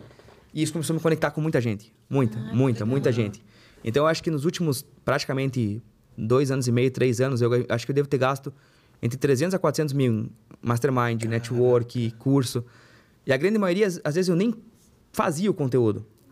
Mas eu estava dentro da comunidade da pessoa, eu apresentava um resultado, ali, né? e aquela pessoa falava, pô, esse cara é legal, vamos conversar com ele. E isso começou a gerar relacionamento. E hoje, pra mim, assim, é, o, o mercado como um todo, ele é muito bom. Qualquer mercado digital é bom. Só que para você crescer, não tem como crescer sem pessoas. É verdade. Então tudo é relacionamento, tudo. Eu notei o que pessoal encurta muito ali o caminho. nossa, total, total. Então, por exemplo, eu só estou aqui hoje porque eu tenho relacionamento com vocês. Entendeu? Talvez esse podcast vai surgir alunos. Só vai surgir alunos por relacionamento com vocês. Quanto eu paguei por isso? Nada. Entendeu? Então, é- essa é a percepção que eu tenho de mercado hoje. Mas isso é uma mão de via dupla. E eu- o que a galera comete de muito erro, eu recebo todos os dias gente me pedindo coisa de graça. E a reciprocidade ela é o contrário. Para mim ser parceiro da Edminer, eu indiquei muita gente para depois você chegar e falar, pô, vamos ser parceiro. Isso acontece com qualquer, qualquer ferramenta, qualquer negócio. Você já achar que você tem que chegar pedindo, esquece. A- o- Esquece. Os seres humanos odeiam gente possuca. É, se eu quisesse uma rêmora andando perto de mim, eu tinha ali, cara, eu não quero, eu não quero alguém me sugando. Sim. E eu entendi que o, o conceito da reciprocidade funciona bem. E aí isso me cresceu muito. Você não tem ideia assim, ó. Esse cara do Tabula me conectou com outra pessoa, que me conectou com outra, que me chegou no primeiro podcast que eu gravei, que me chegou. no- E aquilo começou a virar um ciclo absurdo. É, eu, eu fiz uma palestra que eu usei a seguinte frase. Principalmente para o iniciante, né? Seja interessante e não interesseiro. Porque o pessoal vem se conectar com, às vezes, né, uma pessoa que ele está aprendendo, ele já vem sugar, né? E, pô, às vezes a- o cara só quer trocar uma ideia, É, não é né? Ah, falar de, pô, família, né? De, de hobby. E o cara já vem, ah, como que eu faço É. pra atingir tal faturamento no Tabula? Ah, tô tendo muito bloqueio, o que, que eu posso fazer? É, total, total. E eu, e eu comecei a notar. Eu peguei, um, eu peguei uma sacada num. Eu não lembro se era um evento, acho que era. Acho que era um arcade. Com o João Pedro, que é um cara que era referência do, do marketing, marketing de grow, de conteúdo. E aí ele falou o seguinte: antes de você falar com a pessoa, pesquisa ela e conecta ela. E aí eu usei o negócio dele porque ele era um cara que ele, ele, ele fazia você crescer o teu Instagram absurdamente. E aí eu vi que ele jogava Dota. E eu também jogo Olha Dota. aí. Aí eu cheguei pra ele um dia e falei, porra, cara. Eu falei, você tá sendo carregado pela galera. Eu falei, manda tua Steam que eu vou, que eu vou jogar contigo um dia, eu vou te, vou te carregar. E ele ele nunca tinha respondido nada que eu tinha mandado pra cima. Quando eu falei de Dota, ele conectou. Olha aí. e aí eu comecei a trocar ideia com ele. Na época também, o Jeff é a mesma coisa, ele jogava CS. É, o Jeff Econ, né? E ele não respondia ninguém. Nada das minhas mensagens não vinha. Aí eu conheci alguém que jogava com ele. Aí eu entrei numa partida junto, propositalmente pra aquilo. Comecei a trocar ideia com o cara. Então, quer dizer, perceba que não importa o conteúdo em si. Sim. Importa o como eu vou chegar na pessoa. A conexão. Mas eu não é- chegava pedindo nada. Eu não cheguei pedindo nada pro cara. Eu não cheguei. Joguei com o cara, fiquei me parceiro. ajuda aqui, me dá uma dica. Perfeito. É. E eu geralmente ia tentar fazer o contrário. Então, até o, o próximo convidado de vocês, eu fiquei amigo do cara dessa maneira. Entendeu? Pô, vi que ele tava lá, eu não conhecia ele, tava, nós estávamos em Jurerê. Eu falei, ô, você tá aqui perto, tá na esquina aqui de casa? Bora vir no churrasco aí com nós. Levei ele pro churrasco, fiquei amigo do cara. Apresentei duas, três pessoas que eram interessantes pra ele. Automaticamente virou, gerou reciprocidade. Sim. E hoje vocês são, tipo, brothers. É, né? então, mas é que, é que cria-se um vínculo Sim. de parceria. Agora pensa se eu chego pra ele e falo, ô, eu sei que você tem afiliado, venda meu curso lá. Ô, como é que você ganha dinheiro? O cara fala, ô, velho, mais um chupim. É. Mais um querendo. E, e eu vejo que o mercado tá cheio disso. Eu, Verdade. eu, eu palestrei há duas semanas atrás num evento. Aí, beleza, você tá num evento, você sempre vai dar atenção pra todo mundo. Aí eu saindo, tinha um casal, o cara começou a me pedir um monte de coisa. Eu falei, bah, irmão. Dele ele me falou, ah, comprei o curso lá do não sei quem, mas é uma merda e tal. Eu falei, cara, você tem que pedir suporte pro cara, mano. Eu falei, eu falei, ó, o que eu posso te dizer, faz isso e isso aquilo. Agora, não vou ficar aqui duas horas explicando estratégia. Beleza. Esse cara descobriu que eu jogava basquete. Ele foi na quadra pra jogar, não pra jogar comigo. Porque ele esperou acabar o jogo e começou a me pedir coisa do drop de novo. Falei, porra, mano. Nossa. Falei, hoje é domingo de manhã, cara. Falei, você acha que eu venho aqui pra ficar... Falei, mano, desculpa. Ele Você- quase acertou, né? Eu Foi falei, você quer... basquete, mas aí pra- Eu falei, você quer resolver o teu problema? Bem tranquilo. Cara, tem a Casa que é minha assessora, você chama ela lá, paga a consultoria, eu te explico. Do contrário, pô, você não vai vir no meu basquete me pedir conteúdo. Então, quer dizer, é- esse é, um, esse é um detalhe que a pessoa tem que cuidar muito. Você chegar é, de maneira muito brusca, querendo só é, absorver, absorver, absorver, Sugar, né, é ruim. Não gera conexão. né? Jamais. E assim afasta. Porque, tipo assim, cara, porra, eu, eu vejo o cara, mano. Primeira coisa que eu vou falar, mano, sai fora daqui. Nem, nem, nem vem perto de mim, porque é chato isso. Sim. Imagina no evento, já você. Não, no evento eu 30 acho que assim, é- ainda tudo bem. Você vai parar, você vai dar um toque. Mas eu não vou ficar duas horas conversando contigo e te passando coisa. Exato. Mas ainda eu tenho, pô, tava palestrando, então eu falei, tudo bem, o meu papel aqui é tentar ajudar. Mas aí o cara chegar a um ponto de uma intimidade, onde Eu tava lá, pô, no meu momento de lazer, De eu falei, isso é lazer. demais. E as pessoas são assim. São. Ele não é o primeiro e não vai ser o último. Sim. Então eu notei que, cara, eu falei, não tem como. E eu vi que tudo que eu faço dessa maneira funciona bem. Porque as pessoas, elas, elas reagem de maneira positiva dessa forma. E não é só por negócio. Porque acaba, do negócio surge parceria, surge amizade. E, e é diferente, entende? Tipo, é, eu, eu canso de, os parceiros comerciais hoje meu, a grande maioria eu ajudei mais do que vice-versa. Mas eu tenho certeza que se eu chegar e falar, cara, preciso de tal coisa, é imediato. Não, não vai existir o contrário, entende? Com certeza. Então, isso mudou bastante. E aí, falando um pouco de algo que eu posso agregar para a galera, principalmente no mercado de como crescer, é não se limitar a um, a um ponto específico. Ah, mas eu faço drop. Mas é tão simples você casar um infoproduto com drop, que é uma coisa muito... É verdade, é simples. Que as pessoas não percebem. Por quê? Porque não estudam, a, a barreira de entrada ficou baixa. Sim. Então, hoje, para você começar no mercado, qualquer um começa. Sim. E eu, eu não tô dizendo que não, eu não gosto que as pessoas entrem, porque quanto mais. Eu, eu sou do mercado de empreendedorismo, eu gosto que as pessoas empreendam. Mas sem base, vai acontecer igual o Maurício do passado, vai quebrar. Sim. Sim. E é o que acontece. Com a pessoa entra gente, com né? sonho e com ilusão.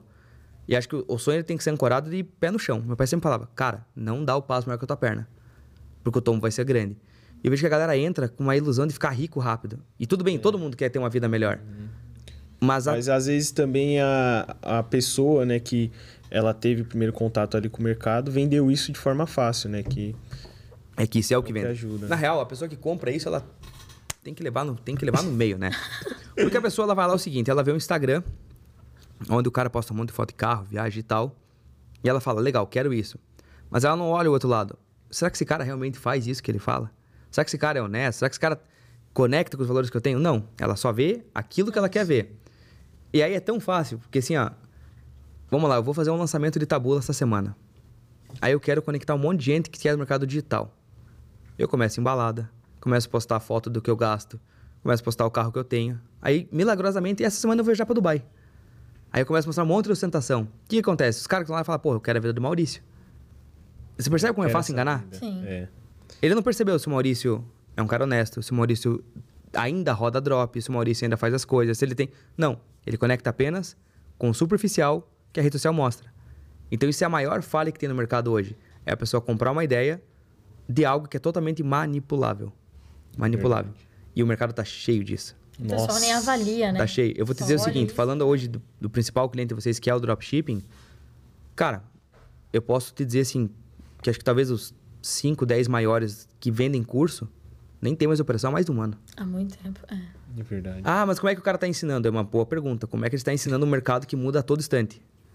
Então, Às vezes ele tá ensinando o mercado de 2018, a margem do 2019. infoproduto é muito maior que o do drop. Eu, eu particularmente, falo, porra, já pensei várias vezes, poderia focar mais no infoproduto, mas como é que eu vou vender uma coisa que eu não faço? Porque em dois, três meses o mercado muda totalmente. Sim. E se eu não tenho uma operação, como é que eu ensino? Estou ensinando coisa de um ano atrás? Ah, mas eu posso estudar. Não funciona assim. A prática é diferente. Então você percebe que a galera é, é muito golpista. É muito é muita falcatrua no mercado. É verdade. E o papo de coach funciona bem. Porque a galera compra a transformação, a ideia da, da liberdade, a financeira. Aí, cara, é, é, é muita coisa. É por isso que até tipo, eu me afastei um pouco, sabe, da, da bolha da galera, porque eu vi que isso não era a realidade que eu queria pra mim. Eu acho que isso é, é demais, sabe? Eu vim numa, numa cidade pequena, de uma família tradicional, aonde minha esposa também é tradicional. E, porra, eu não gosto disso. Não gosto. Eu acho que Começa a ver os bastidores ali, né? E tanto que eh, a- se eu tentar hoje vender pro público que essa pesada vende, a galera não compra de mim. Porque eu não vou em festa, eu não bebo, eu não faço a cachaçada. Então, é diferente. Quem conecta comigo, geralmente é o cara que quer estabilidade, que é o cara que busca... eh, Às vezes ele conecta até com família, porque eu posto muito em minha família, porque é um dos pilares que eu tenho. Então, é diferente. E eu vi que isso é, é- é normal. A pessoa vai conectar com o que ela vai se assemelhar. Agora, eu pergunto, por que a galera não utiliza isso no mercado de drop? Por que, que ele acha que é vender produto? Ele nunca, nunca parou pra pensar em quem compra o produto dele? Sim. verdade. E eu acho que esse é o maior insight que eu posso dar aqui nesse podcast. Para de pensar em produto e pensa na pessoa que vai comprar o produto. É por isso que eu digo que você escolher o produto primeiro, até certo ponto é, é bom, mas é ruim. Por quê? Se você não conhece nada do, do por trás daquilo. Então, o que, que eu faço? Eu hoje eu Conhece penso... a pessoa que, que você vai vender. Eu faço ao contrário. O que, para quem que eu quero vender? Ah, eu quero vender para quem tem cartão de crédito. Esse é ah, a galera pergunta: Por que, que você tá vendendo boleto? Pô, você tá vendendo produto pra gente que não tem grana. O cara não tem cartão de crédito, como é que ele vai pagar? É. Então, tu tem que começar a pensar nisso. Então, cara, por exemplo, hoje, se eu quisesse montar uma loja de coisa de basquete, pra mim era muito fácil.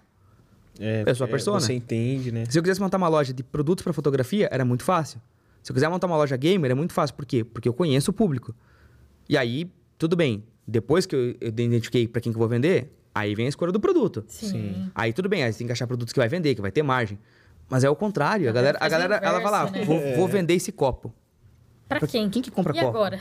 É, entendeu? Daí ele fala, vou, ah, vou anunciar esse copo aqui para compras online ou para Mercado É. Livre.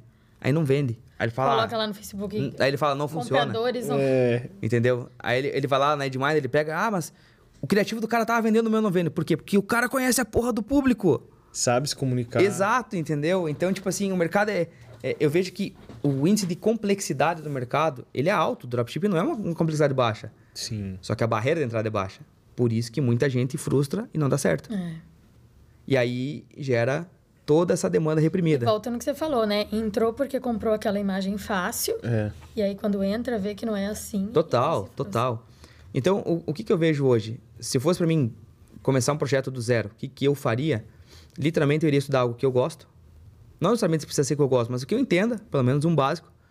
E aí sim eu, eu faria engenharia reversa. Então, pô, eu, uma, uma loja que eu quero montar, pensando a, a longo prazo, é uma loja de figure action. Pô, eu, go- eu gosto pra caramba de boneco. Sempre fiz coleção disso. E a China é quem fabrica. Sim. Entendeu? Então, pô, eu sei pra quem vender. Eu sei o que os caras gostam, eu sei qual é os animes que a galera assiste, eu sei quem que é os nerd. Por quê? Porque eu sou um deles. Então, isso pra mim é fácil. Então, perceba. Beleza, agora eu já sei qual é o nicho. Aí entra Ed Miner. Agora eu vou achar o quê? Quais bonecos estão vendendo mais? Agora pensa se eu faço ao contrário. Se eu acho, ah, esse boneco tá vendendo um monte. Porra, Aí mas eu sou um cara lá. que eu nem gosto de assistir TV, que eu sou um cara que só, só gosta de jogar futebol. Como é que eu vou saber quem que é o cara que vai comprar aquilo? Por mais que Miner esteja dizendo, esse cara que vende, esse boneco vende, o cara não vai saber achar o público. Sim. Então tem que ser muito bem conectado, sabe? Sim. Então, eu, eu vejo que hoje, assim, essa seria a estratégia que eu faria. Eu, literalmente, pensaria num público e anteciparia com aquilo. Ah, dá pra fazer o contrário? Dá, não tô dizendo que, que não tem como. Porque tem públicos que são amplos. muito mais difícil, né? Entende? Tem públicos que são amplos. Então, se eu entrar na plataforma agora e ver os top trends do que está sendo vendido, sei lá, vai aparecer lá jogo de toalha. Jogo de toalha eu não preciso conhecer o público. Sim. Vai vender para qualquer um, entendeu? Ah, é. Algo de aromatizador de ar para baixar a ansiedade. É uma coisa que é ampla, então vende bem. Calça, vende bem. Tênis, vende bem. Então, são coisas mais, mais amplas. Mas agora, quando a galera pega, pega, tipo assim, ah, um smartwatch, aí o cara pensa que vende para todo mundo, não. Porque o Tem o velho que né? quer utilizar. o velho compraria o smartwatch para talvez monitorar o, o batimento cardíaco dele. Eu compro o smartwatch porque eu queria o aplicativo do Strava para mim ver a quilometragem que eu fazia e quantas calorias eu estava perdendo. O cara que vai no CrossFit, ele quer ver quanto ele está gastando Sim. e quanto está o coração dele naquele momento. O cara que nada quer ver o O2. Perceba que o produto é o mesmo, Uhum. mas cada ângulo de oferta é diferente. E por que, que não vende? Porque o cara tenta conectar a oferta do velho com o cara que corre. Não funciona. Não vai dar certo. Entende? Então, eu, eu, eu, vejo que o mercado não, não tem esse, esse feeling. E isso é o E básico. algo tão simples, é, então. É o Entende? básico pra vender qualquer coisa, Sim. né? Exato. Você não vende porque você não conhece. Sim. E é por isso que eu digo, você- a pe- a pessoa vende produto que ela nem acredita. Que ela nem acredita. Então, dinheiro é legal? É. Mas é por isso que a galera... É a expressão que eu falo, tô rico, tô pobre. Ela quebra tão A rápido. famosa montanha russa. Porque ela não consegue. Ela não consegue estabilizar. E nunca vai ter estabilidade se não tiver recompra. Não tiver recompra. Então, pô, beleza. Eu vendi pro Cid o, o iPhone. Mas eu sei que o Cid vai precisar da capinha. Então eu posso vender a capinha para ele. Mas ao mesmo tempo, eu sei que daqui dois meses o Cid vai falar, pô, legal o iPhone. Mas ele vai usar um relógio. Por quê? Porque eu conheço a persona do Cid. Ele vai precisar do fone daqui um tempo. E daí, pô, se eu conhecer que, ainda além que ele é do mercado digital, eu vou vender uma camisa preta para ele. Aí eu também sei que ele é do mercado digital, eu vou falar, porra, esse cara gosta de. de a imagem dele é, é algo que, que preza. Então talvez eu possa tentar vender um tênis caro, ou talvez uma corrente, ou talvez uma pulseira. Por quê? Porque eu começo a conhecer quem é o Cid. E não quem é o cara que. Ah, não é o produto, é o cara que vai comprar o produto. Então, e, e- isso é uma coisa que a pessoa tem que criar. Cara, esse insight. Entende? O- O. LTV é, é o mais importante, porque assim, ó, seja no Tabula, seja no Google, seja no TikTok, seja no Face, a venda é, direta tá cara. Vai ficar cada vez mais e tá caro. cada vez mais caro. O Brasil ainda é um mercado, é, cara, embrionário. Tipo, nem 10% das pessoas compram recorrente no Brasil mensal. Sim. Pega os Estados Unidos, tem mais de 40% comprando. Então, quer dizer, olha o quanto dá para crescer. E aí eu me pergunto, como é que você faz para ganhar dinheiro? Não é na primeira venda. Ah, mas eu preciso. Beleza, então, cara, fique feliz se empatar. Sim, lá fora é muito comum isso, né? Total. Empatar no tráfego e depois lucrar via e-mail marketing, né? Recuperação. Total. Hoje a gente tem é, um, um, exemplo bem, bem clássico, assim, que todo mundo conhece. Starbucks. O CAC deles, para quem não sabe, que é o custo de aquisição de clientes, não é o, o CPA, é diferente. O CAC é o custo operacional total. Passa de 1.500 dólares. Caramba. Só que o LTV dos caras é 13 anos. Sim. Nossa. Aí tu pergunta, cafezinho? O cara fica 13 anos consumindo. Droga raia. Escuta o podcast do, do dono da Droga raia. O cliente da Droga raia, ele compra cerca de 1,3 vezes por semana. Nossa. E o LTV deles é 3 anos. A minha mulher, ela compra fralda toda semana. Ela toda compra leite semana. toda semana. Então, se a Droga raia gastar mil reais pra adquirir o Maurício, pensando Tá a longo prazo, ela vai ganhar dinheiro. Tá barato. Agora, né? pensa se a Droga Raia tivesse que pagar só 30 reais em marketing para adquirir o Maurício para comprar. Não ia conseguir. É a mesma coisa no digital. Se eu pensar, eu preciso vender esse celular com um CPA de 30 reais para ter lucro, talvez apertado você até consiga ganhar 10 pila. Mas é isso que você quer ganhar? Eu não. E aí o que, que eu vejo que a galera faz o quê? Tá dois anos no mercado. Tem 50 mil clientes. Tá aí, aquela lista que tá lá que comprou, você jogou no lixo? Porra, você gastou, sei lá, talvez você gastou 300, 400 mil em ads, comprou uma puta lista e você não tá usando esses caras. Porque simplesmente você acredita que é legal vender público frio. E às vezes troca Caralho, o produto e nem e joga que não tudo um fora. Né? remarketing, né? Tem gente que não faz. Nem só o remarketing, tem gente que não pensa. É. Porque, né, pra mim é clássico. O pessoal, quando vai. que procura a, a agência, quando a gente faz o, onboarding deles, a gente começa a entender o macro. Então a gente tem, por exemplo, um cliente que vai vender calçado ortopédico. Quem compra o calçado ortopédico? Uma senhora de uns 45, 40, 45, 50 anos. Beleza. Ah, ela só usa calçado, ela não tem braço, ela não tem nada, não tem. Aí eu começo a pensar o seguinte: vamos lá. Eu peço pro cliente, por que, que só tem calçado na tua loja? Ou do calçado ele tem, sei lá, um produto que não tem nada a ver pra gato. É. Que ele, ele vai minerando, e- mas ele não pensa. Não é falando que minerar é errado, mas eu falando ele não pensa naquilo. Eu falo, por que, que você não minera um produto anti-ruga? Porque uma mulher de 40 anos tem ruga. Uma mulher de 40 anos, você pode minerar também um produto, geralmente para flacidez. Uma mulher de 40 anos também está exposta no sol, ela tem melasma. Ah, mas melasma não tem no drop, digamos que não tenha na China. Beleza, se afilia, monetize e bota no teu order bump, velho. O cara vai mandar igual para casa do cliente. Sim. Então você consegue juntar com um capsulado com qualquer outra coisa. Ah, mas uma mulher de 40 anos, se você fizer uma pesquisa bem rápida, ela tem problema no casamento. Porque ela. A maioria das. das eles falam isso porque isso é um estudo que a gente já fez com o cliente. A maior pesquisa que saiu foi que as mulheres culpavam o marido pela, pela infelicidade no casamento. O que, que a minha cliente fez? Achou um infoproduto de um relacionamento perfeito entre marido e mulher. E ela vendia como order bump. Você tinha 60% de saída no order bump. Olha só. Era R$ 49,90. Ela ganhava 70 de, de coprodução. Quer dizer, isso ajuda a aumentar o CPA mais caro. Isso ajuda você a ganhar leilão. Mas por que, que o cara não pensa nisso? Porque ele acha que é legal Nem imagina. copiar os outros e tal. Não é, eu não tô falando que assim, essa é a maneira mais rápida de você fazer um caixa. Mas, Mas o isso cara não é só fica nisso. sustentável. É. Então tu perceba que do calçado ortopédico, eu já saí com uma linha de pelo menos 5 a 6 coisas que eu não preciso comprar o público frio. Eu já comprei no calçado. Eu só preciso vender pra essa mulher de novo. É, seu ticket médio que estaria, sei lá, em 97, pode ir pra 700, 800 reais. E o detalhe, não precisa nem ser na mesma venda. Porque às vezes se ela não recebeu ainda, ela não vai gastar mais dinheiro. Sim. Mas assim que ela recebeu o calçado tudo certinho, você pode só adicionar na tua loja, porque a pessoa já conhece o nome, uma outra coisa, uma outra coisa, uma outra coisa. Aí aquela mulher que comprou, tu compra mil reais numa loja que não conhece hoje? Não, No máximo ferrando. 200 pila. Difícil. Se não chegar, você não leva um ferro tão grande. Mas se amanhã chegar a camisa da loja do Brolo e você gostar, você não compraria talvez três camisas agora para uma para tua mulher, uma para teu amigo ou para você? Não, com certeza. É assim que funciona o mercado. Então, o que, que eu vejo hoje é que o pessoal não consegue pensar em estratégia. Porque eles estão tão aficionados na ideia de Ctrl-C, Ctrl-V, que não... não, não Escalou, né? é, é, é tipo aquele cavalo que tá assim, ó. Só olha pra frente, sabe? E não tem como ter sustentabilidade isso. E aí o que a gente começou a fazer foi isso, entendeu? A gente adaptou a, o- a- a nossa estrutura a esse tipo de funil, pensando realmente em esteira e LTV. A gente adaptou totalmente o, o processo à tabula, porque a tabula para nós hoje é o que compra clique barato. Então a gente aparece nos principais portais do Brasil, ESPN, eh, G1, R7, Metrópolis. Isso dá credibilidade Porra, também. total. Até porque ah, o anúncio da tabula ele aparece como recomendação. Então, quer dizer, a Jovem Pan está recomendando. Cara, o clique é muito barato. E, é um, e é um, por mais que não seja um lead que está pesquisando o produto, é um lead que entra quente. Sim. Entendeu? E aí, então, a gente usa, a, a maioria do orçamento hoje para comprar público lá dentro, redireciona esse público. Porque, assim, a taxa de conversão hoje é entre, entre 1 e 1,5%. O que, que eu faço com os 99? Jogo fora? Não, porque às vezes o Cid queria comprar, mas ele estava sem o cartão naquela hora, estava na rua, não conseguiu. Sim. Então eu preciso reimpactar ele. Então a gente pega esse cara dentro do Google, dentro do, do grupo Meta. Entendeu? Por quê? Porque a hora que o Cid sentar e falar, puta, agora eu tô de boa, ele não pode receber meu concorrente, ele tem que receber mais um meu falando, cara, tá sentado? Pega teu cartão e compra agora. Então, é, é, esse é a única, assim, ó, é o básico. É o feijão com arroz bem claro aqui para vocês. né? Pense primeiro em persona, depois em produto, em esteira de produto. E aí você começa a entender aonde que o teu cliente está. Poderia começar pelo Google? Pode. Se é um produto que tem muita pesquisa, começa pelo Google, pô. Uhum. Entendeu? Por que, que eu começo pela tabula? Porque tem volume. Então, no meu caso, eu prefiro Atingir ganhar, um número ganhar alto de velocidade. pessoas ali, né? Então, eu sempre jogo galera pra lá, mas eu sempre tô nas outras. Eu não rodo sozinho. Ah, pode rodar sozinho? Pode.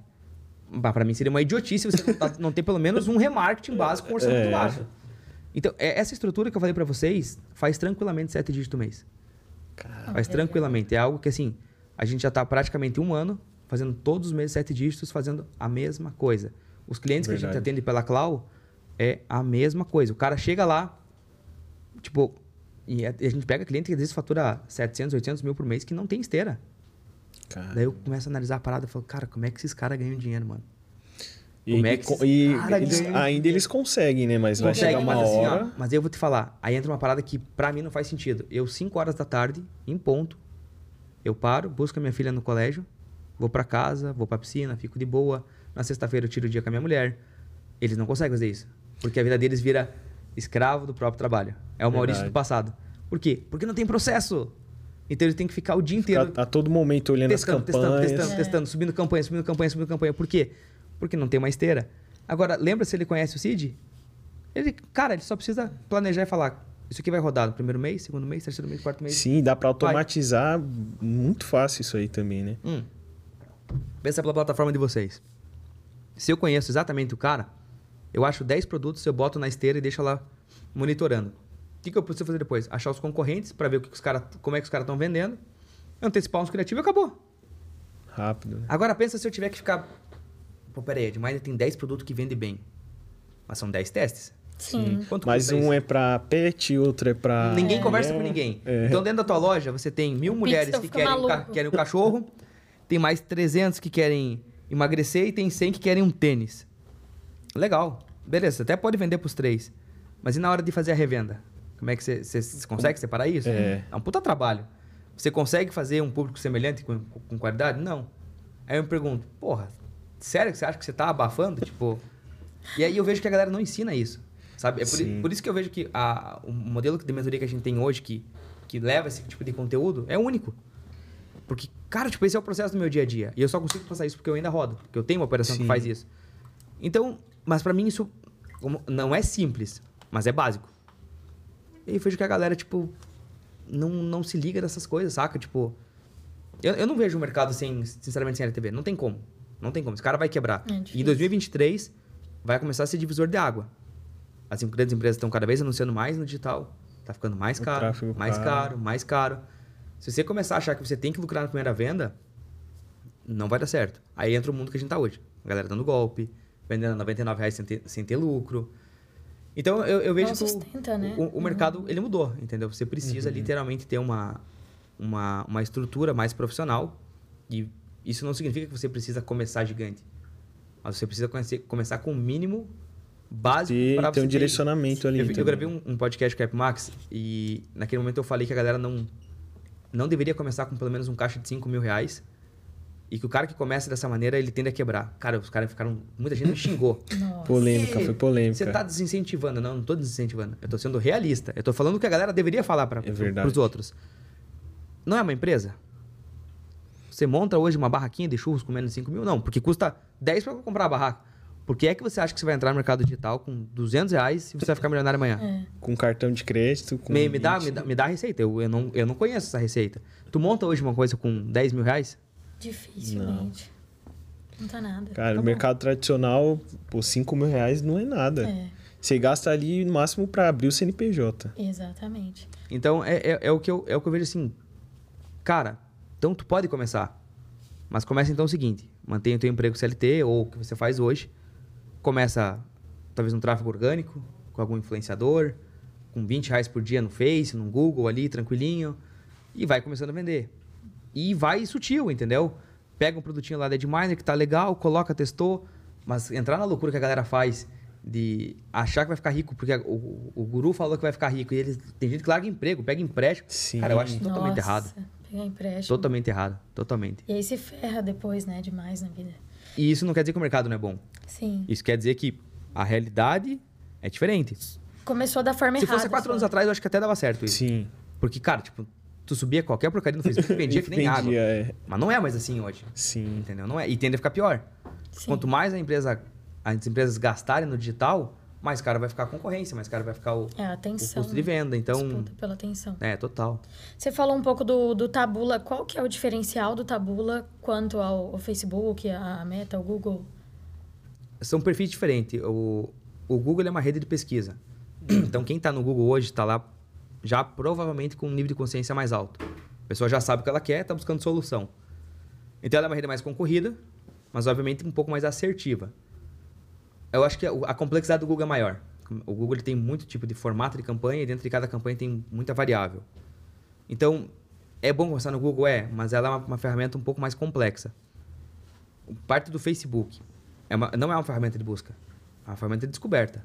Então, ninguém está no Facebook para comprar uma camisa. Ninguém Facebook para comprar um É. microfone. Você meio que tem tá lá que curtir, forçar, a- né? ver as paradas e tal. Então, tem que ser algo que chame a atenção.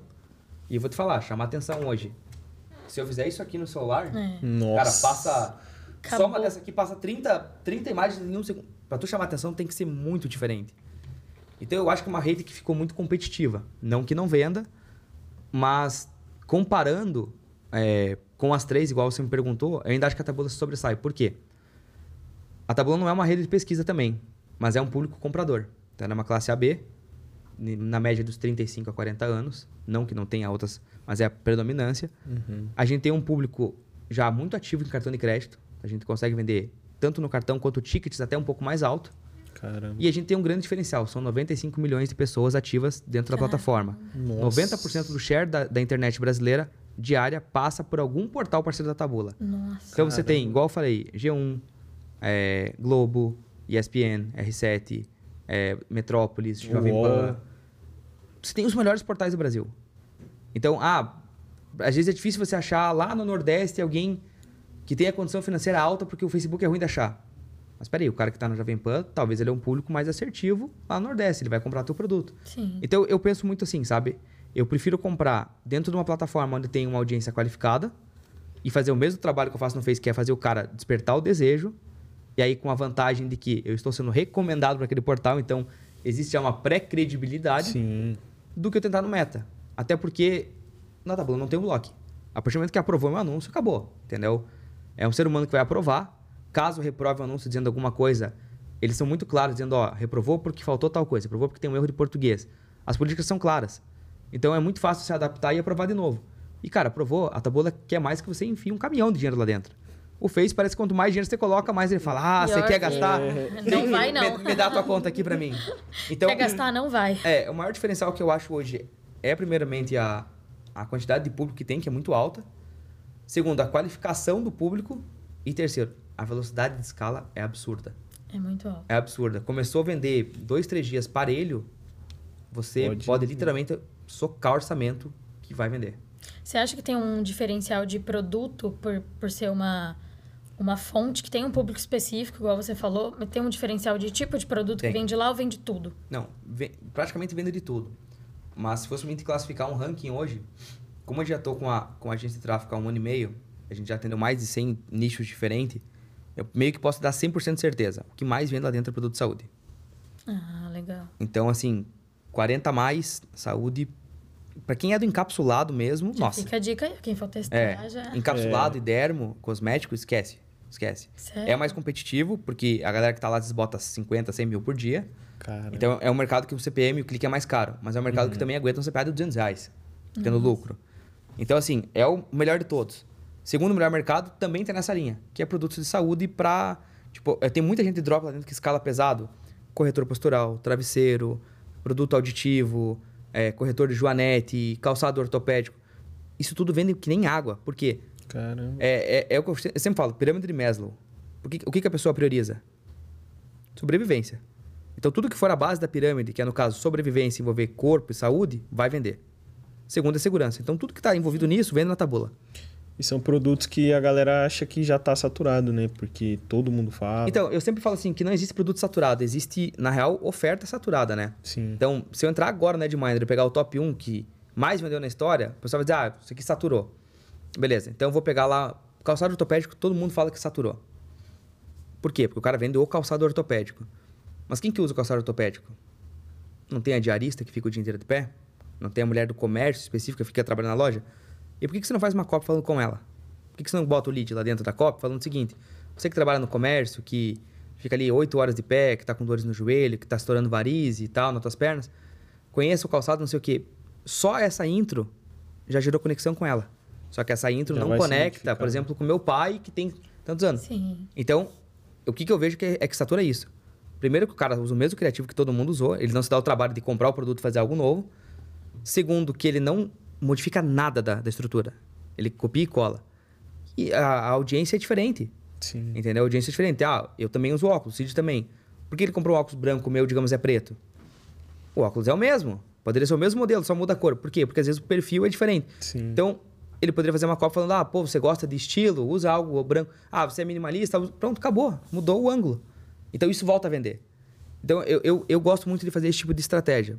Pegar um produto, adaptar o ângulo para a persona que eu quero e anunciar. E o criativo ele tem que conduzir o cara. É, isso é a experiência do X. É muito, para mim é muito claro assim. O criativo tem que conversar exatamente com a página, com a big idea, com a headline, com o lead, que tem que conversar com o checkout. Se você aqui na página mostra um smartwatch é, no pulso de um cara correndo e o cara vai chegar lá com uma página de velho, não vai conectar. Então tem que ser padrão. Sim. E é, é, básico. Isso é o feijão com arroz que vende.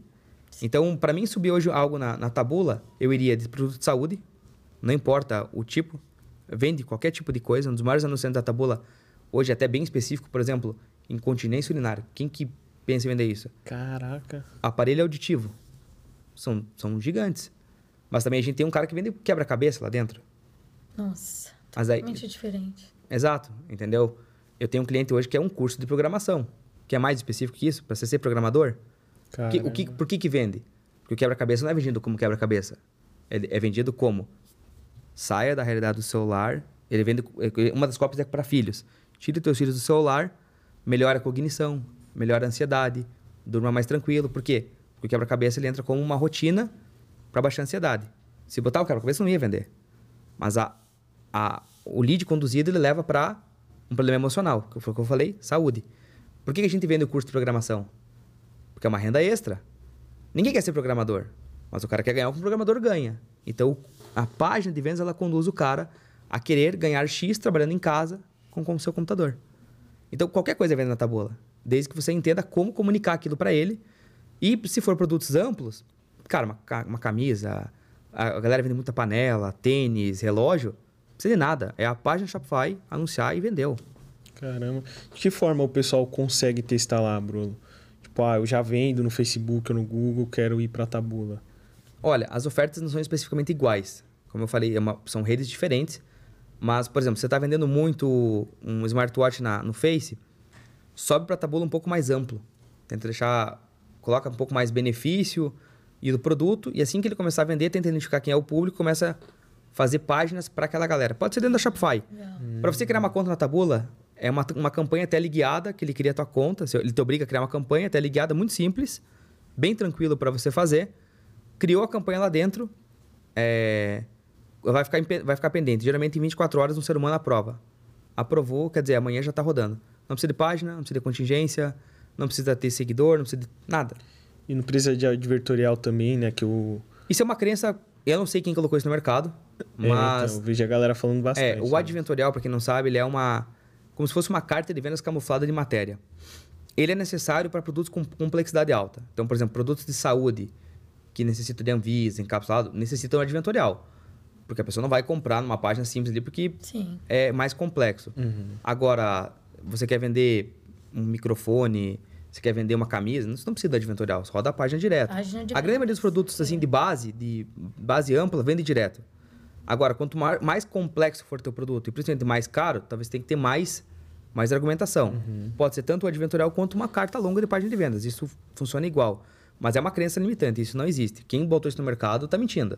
Não é obrigado você começar com um adventorial, como não é obrigado você é, fazer um super estudo. A galera fala que tem que fazer muita coisa, muita... com- Não precisa.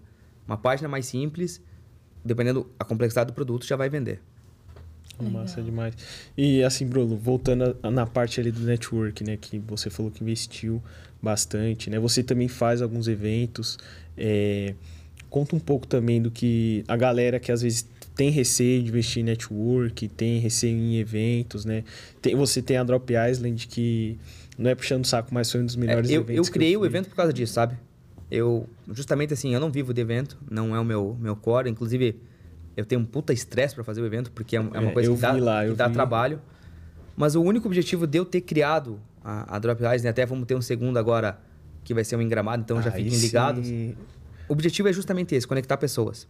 Então, para quem foi no evento ou quem já viu o Instagram, vai notar que o meu único objetivo foi criar experiências únicas. Cara, isso aí foi sensacional. Então, eu até encontrei bastante gente no, nesse evento que nós estávamos agora.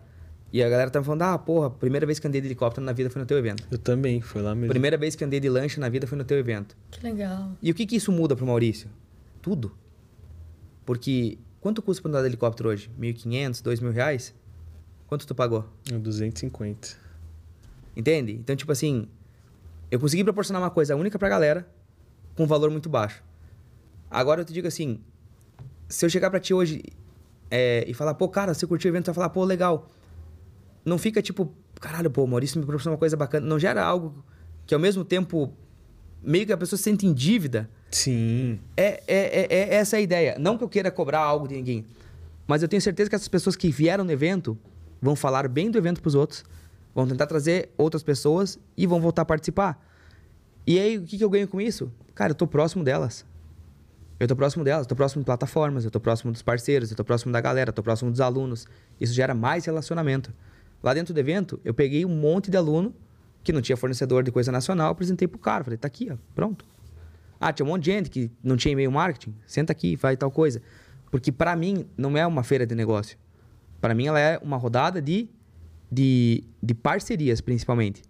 Então, a maioria dos palestrantes que a gente trouxe, todos eles são meus amigos. Se eu te falar, eu não paguei ninguém para estar lá. Eu acho que eu paguei duas passagens porque era, era, tava bem caro, assim. Porque é Santa Catarina, não sei por que é tão caro a passagem lá. Mas a galera vai na parceria. Por quê? Porque sabe que gera negócio. O evento é bom tanto para mim quanto para eles. E é isso que eu falo. Aí tu pergunta, porra, tinha uma galera grande palestrando, tinha uma galera Sim. grande no evento. Como é que você conheceu todo mundo? Relacionamento. E onde é que eu arranjei relacionamento? Pagando pra estar lá. Pagando pra estar lá. Então, eu só conheci o Cid porque eu fui em algum evento que o Cid tava. Fui de graça? Não, tive que pagar. Então, é, respondendo pra ti sobre assim, ah, o pessoal fica com muito medo. Cara, você quer antecipar caminho? Não é comprando 10 cursos. É pessoas, cara. É, pessoas. E assim, existem eventos e eventos. Então, a pessoa que está começando do zero, às vezes ela vai buscar um evento que ela vai ver o palco e vai notar um monte de coisa. A pessoa que está buscando rela- eh, relacionamento, ela vai buscar um evento que talvez tenha mais network, que tenha talvez menos conteúdo e mais. Eh, que, é, que, é o, ali, né? que é o caso que eu, que eu quis proporcionar no Drop Island. Tipo, o que, que o palestrante faz hoje no evento? Ele chega, palestra, fica um pouquinho e vai embora. Vai embora, é. Como é que você fala com ele? Não Ou mesmo tem. que ele ficasse um pouco mais, talvez ele vai jantar com 30 pessoas, 20 pessoas e vai sair fora. O que, que eu fiz? Eu fiz um desafio de kart pra galera já começar a conectar. Fiz o primeiro evento à noite pra galera já ir pra um, pro mesmo lugar comer junto. Teve o evento inteiro ao longo do dia. Aí teve balada na noite com todo mundo. No outro dia teve um passeio de lancha com todo mundo. Ou seja, só não fez negócio quem não quis. Verdade. Mas eu consegui botar todo mundo no mesmo lugar. E aí eu vou te dizer, você não faz negócio num ambiente sério. Pra mim conseguir chegar e falar de negócio mesmo, você tem que pegar o cara mais relaxado. Sim, mais E tranquilo. você quer melhor que um churrasco na lancha em alto mar? Não é pra ir lá no basquete É. no domingo de manhã. É, né? não- tô dizendo que a pessoa vai chegar e vai, "Meu, vai fazer uma parceria ali, assina aqui o contrato numa lanche. Não, é. Mas é muito mais fácil, muito mais gente vai chegar e falar, olha só, pô, vi que você tem uma plataforma. Cara, eu tenho um monte de aluno que faz isso e isso assim. Como é que a gente podia juntar os dois?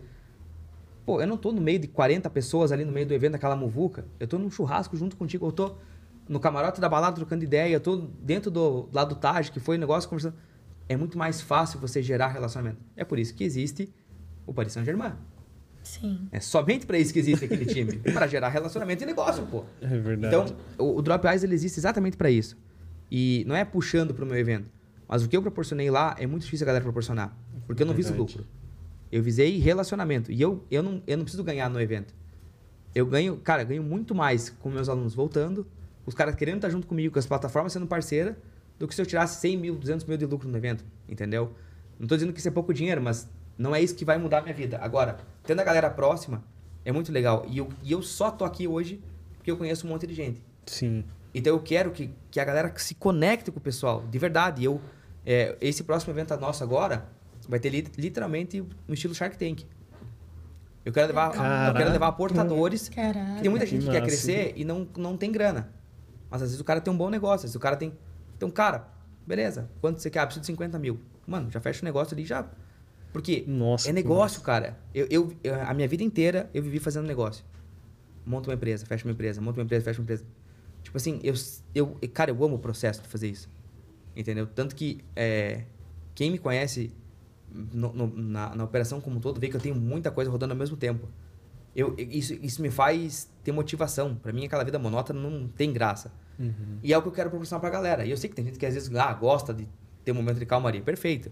Mas assim, Estabilidade ali. mas eu quero que a galera vá lá e, tipo, saia do evento falando, porra, ganhei dinheiro no evento. Vou conseguir tal coisa.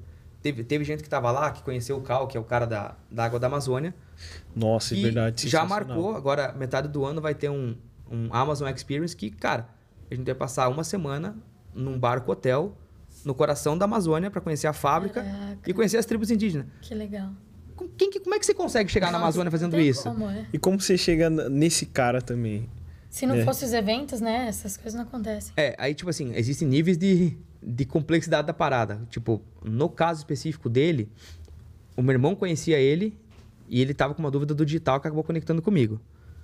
Mas é, quanto maior é o lead que você quer conectar, mais caro vai ficar. Sim. E isso pra mim é certo, entendeu? Então, hoje, por exemplo, ah, se eu quisesse me conectar, por exemplo, com, é, com segredos da audiência, pô, eu compraria o black dele. Ah, mas é 100 pau. Foda-se, eu quero fazer negócio com o cara, eu tenho que pagar. Sim. Ah, eu, eu quero me conectar com o Maurício de forma mais íntima. Comprei um Mastermind. Entendeu? Ah, eu, eu quero chegar no CID. Onde é que o CID vai estar? Ele vai estar no evento tal. Cara, custa 5 mil. Você, quer, você acha que vai mandar um WhatsApp pra ele? Você acha que vai ter o WhatsApp dele? Você acha que eu consigo... Talvez no Instagram tem um monte de demanda. Não consigo responder a todo mundo. Sim. Você tem que estar no lugar que a pessoa tá. E isso custa dinheiro. Então, eu acho que quanto maior é o lead, mais caro fica. E isso não tem, eu, não, não existe atalho.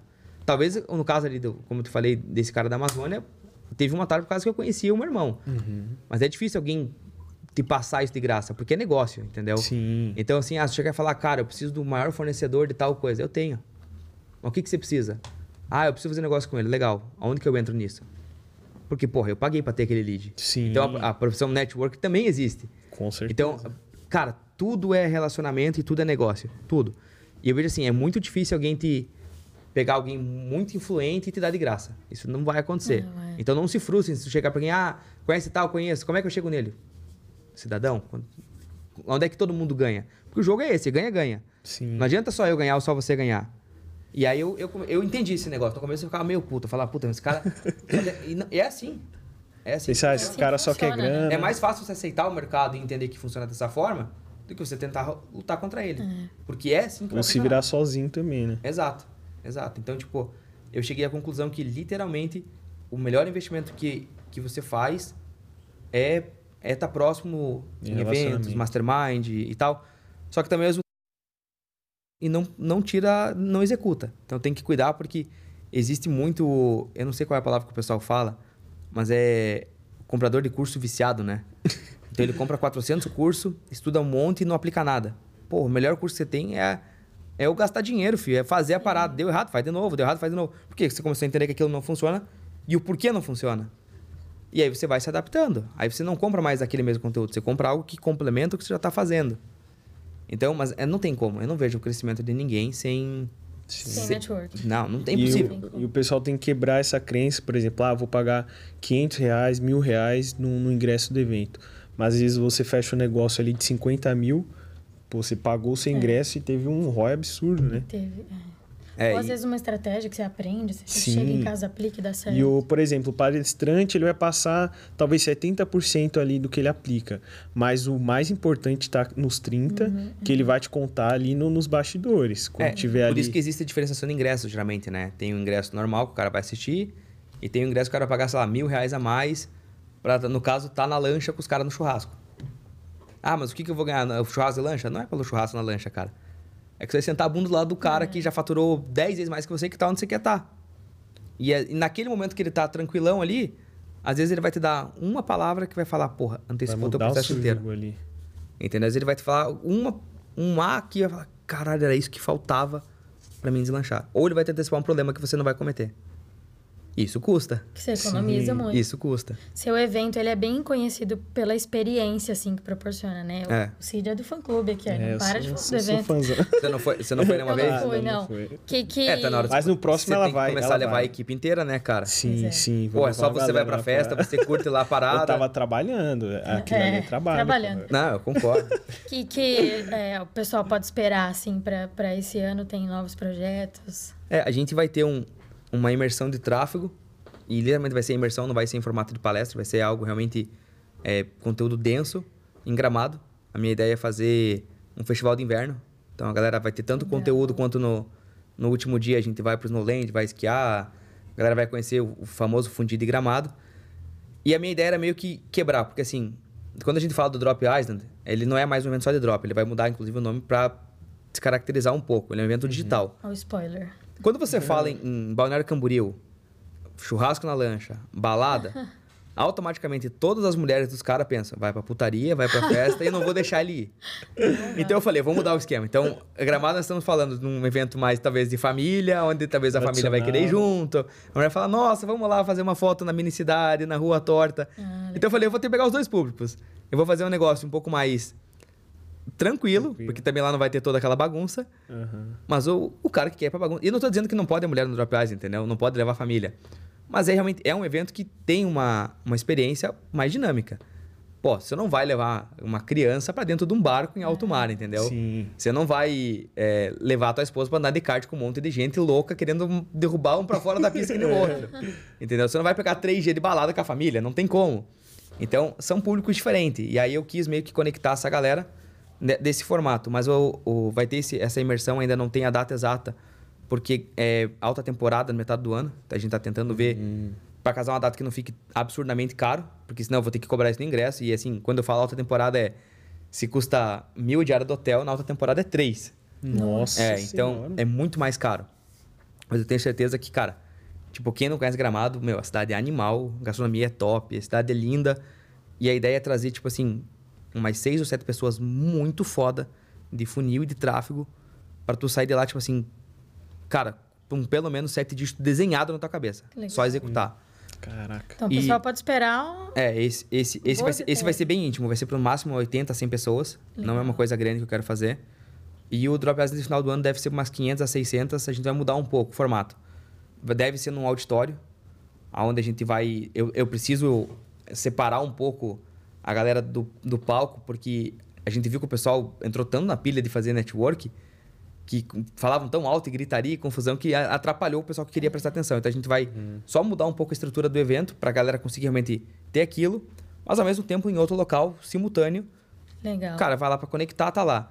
Vai continuar tendo a balada. Esse ano nós vamos mudar o formato do kart, nós vamos pegar a, a tarde inteira para pista e nós vamos fazer um desafio onde quero fazer tipo a corrida final, morte súbita, vai ter Essas ideias vêm todas de você, assim. é, já Cara, faz é muito criativo, né? É. e aí a gente vai ter. Vai, o tradicional churrasco na lancha vai ter que existir. Não vai mais ser para É, 140 isso aí não- é, pessoas, isso aí porque não pode deixar de. botar de 12 ter. lanchas uma da outra é loucura. não, não tem mais como fazer isso. É, eu acho que o risco que eu corri esse ano foi bem grande, porque a galera ficou louca. Tipo, o pessoal, a gente. Não tem como. Cara, tem que ter comida e bebida.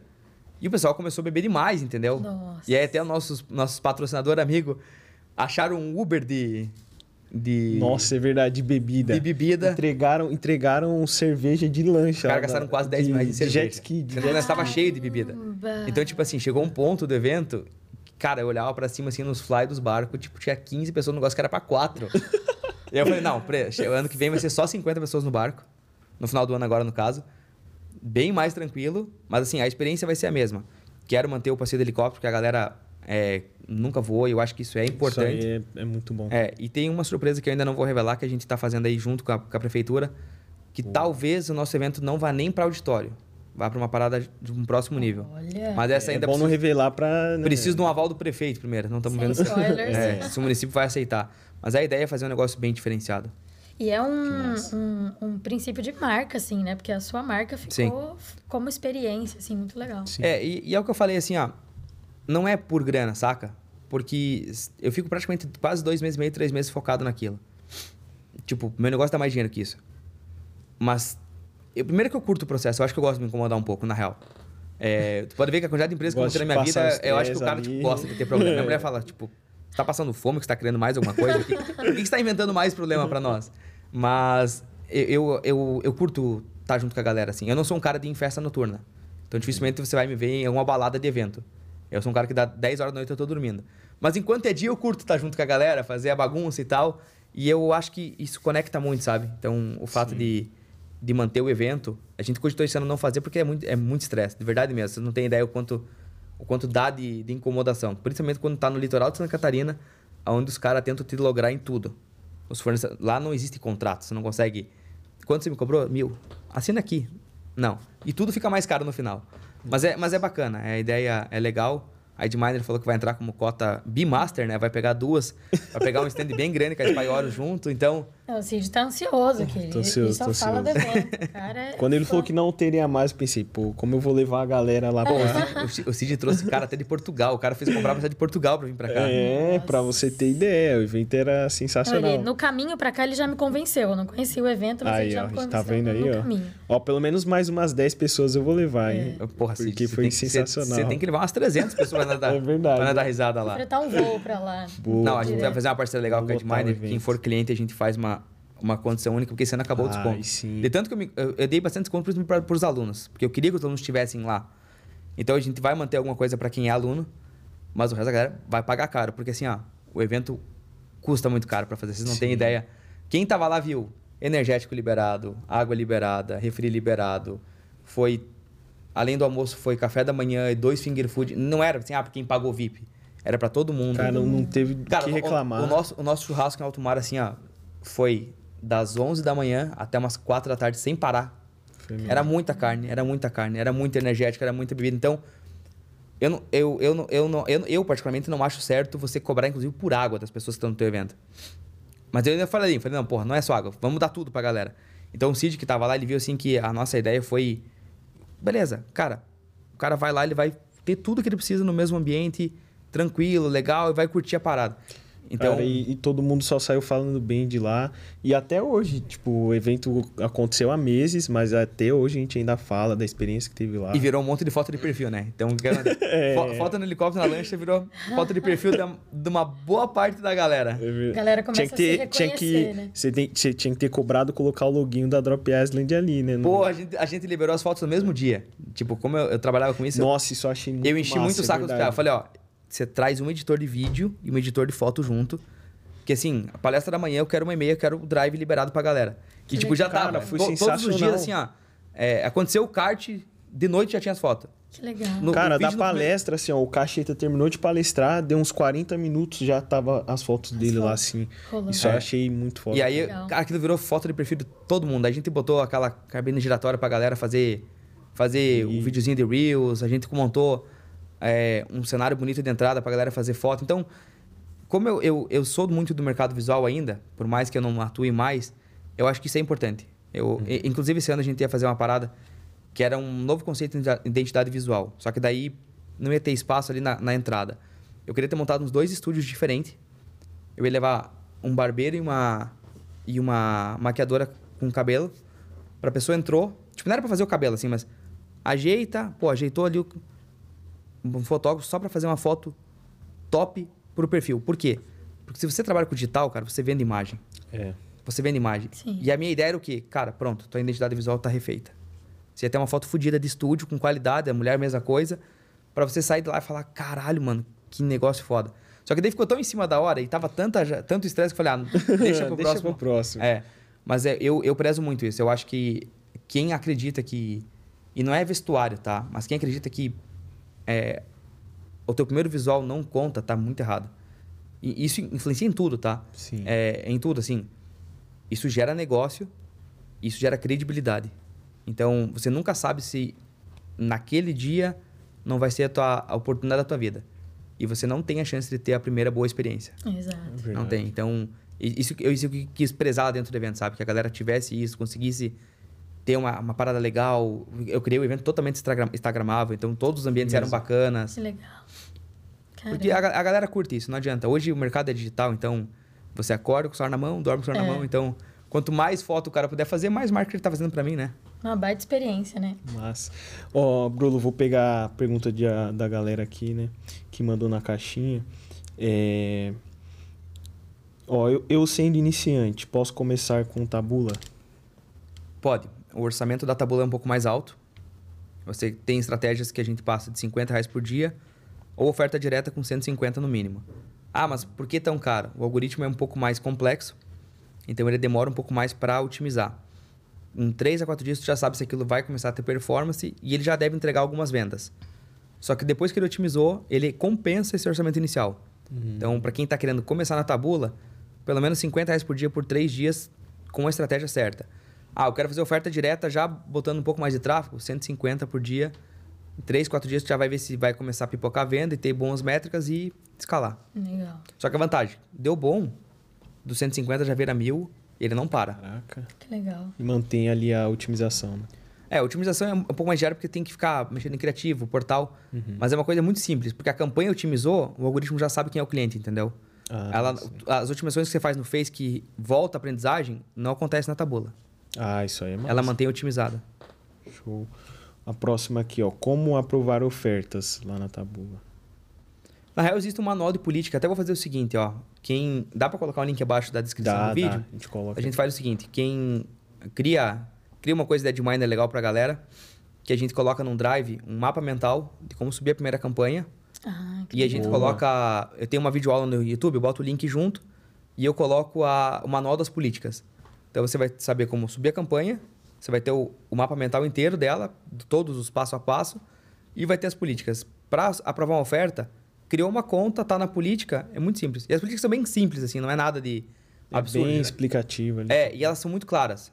Então, ah, é, as principais ali, letra maiúscula na primeira frase, é, tipo, tem que ser o português correto, não pode fazer igual no Google.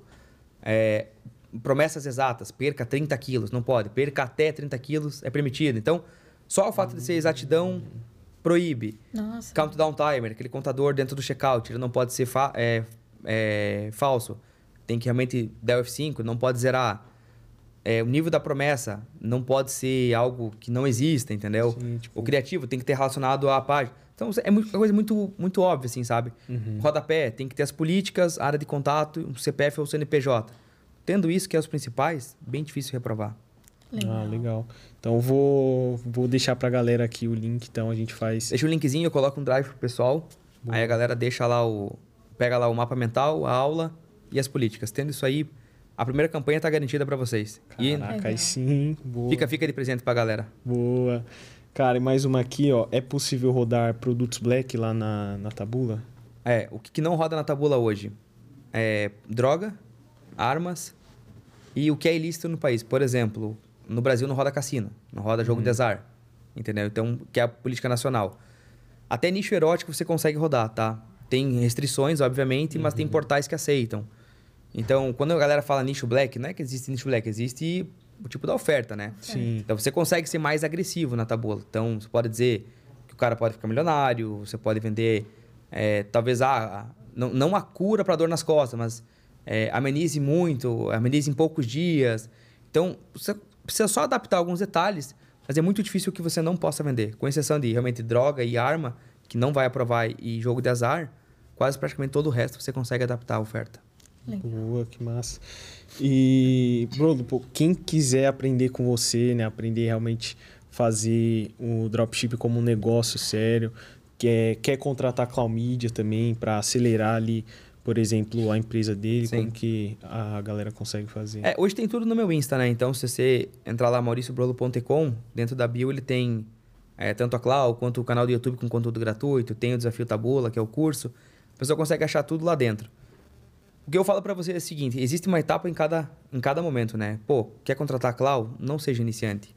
Uhum. Porque a gente precisa de, de orçamento para testar. Então começa pelo conteúdo gratuito do, do YouTube. Você já está numa escala, quer melhorar o processo, já está rodando, quer alavancar, quer criar um funil diferente, aí beleza. Quer vir para Tabula? Cara, não, não pega uma loja nova sem conhecimento nenhum. Já tem pelo menos uma oferta pré-validada, porque como o orçamento é mais alto, depende de uma coisa já mais é, robusta rodando. E isso não estou dizendo que tem que ter algo mirabolante, entendeu? Uhum. Mas eu sou muito transparente. Tipo, eu poderia falar, cara, todo mundo pode começar e começa ali e compra o curso. Não, não é isso. Eu quero que o cara tenha, tenha sucesso naquilo Sim. que ele vai fazer. Conteúdo assim é gratuito. Cara, eu ensino todo o passo a passo dentro do, do, do YouTube. Tipo, de tudo que você imagina de tabula tem vídeo gravado lá dentro. Então, Nossa. cara, vai lá, pega, consome o conteúdo, tu já consegue subir uma campanha, já vai entender o remarketing em outras plataformas, entendeu? Ah, quero entender sobre um drop mais complexo. Aí é só a mentoria. Aí realmente não. Eu não tenho hoje nenhum conteúdo de curso do zero. Meu foco é uhum. é pegar o cara que já está rodando e, e, escalar o processo dele. Não que o cara tenha que faturar milhões, mas pelo menos já tenha uma base. Mas aí é realmente a, é a mentoria coletiva, é ela que, que leva o cara para o próximo nível. Legal. Boa. E você quer deixar um último insight aí para a galera? Algo que possa ajudar ainda mais? Pô, passou um conteúdo insano. Não, aqui. não acredite em tudo que você vê no Instagram. O Instagram ele é facilmente manipulável e quando você vê algo ou que você se identificar com a promessa, alguma coisa assim, vá mais a fundo. Vai ver se realmente a pessoa é aquilo que ela fala e se identifique mais com valores, tá ligado? Sim. Porque quando você conseguir ver que aquele perfil da pessoa é, é alinhado com aquilo, provavelmente ela vai cumprir o que ela está prometendo.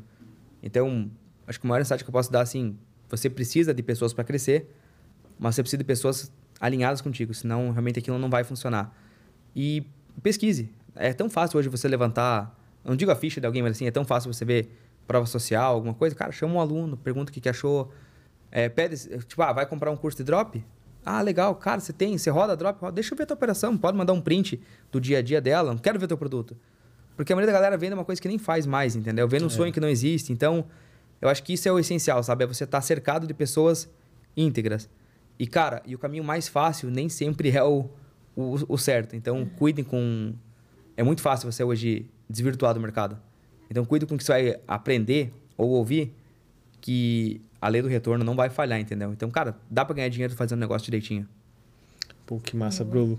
Queria agradecer aí por você ter topado gravar aqui com a gente. Que isso, uma, uma aula. Né? Nossa, o prazer é totalmente aqui. meu. Fico sempre à, à disposição da Edmine. A gente é parceiro já desde o Sim. do primeiro ano ali. Conta com a gente que precisar também, cara. Sempre vamos estar junto. Legal demais. E galera, ó, cobrem o Cid. Depois dessa aula, manda ele, manda ele, pegar algum cupom de desconto pra galera que assistiu aí. Boa, boa. Porque tem, que, tem que rolar um descontinho pro pessoal, né? Já que eu vou dar um mapa mental de graça pra vocês e uma aula, já boa, fala o seguinte, ó, sei lá. Vai rolar.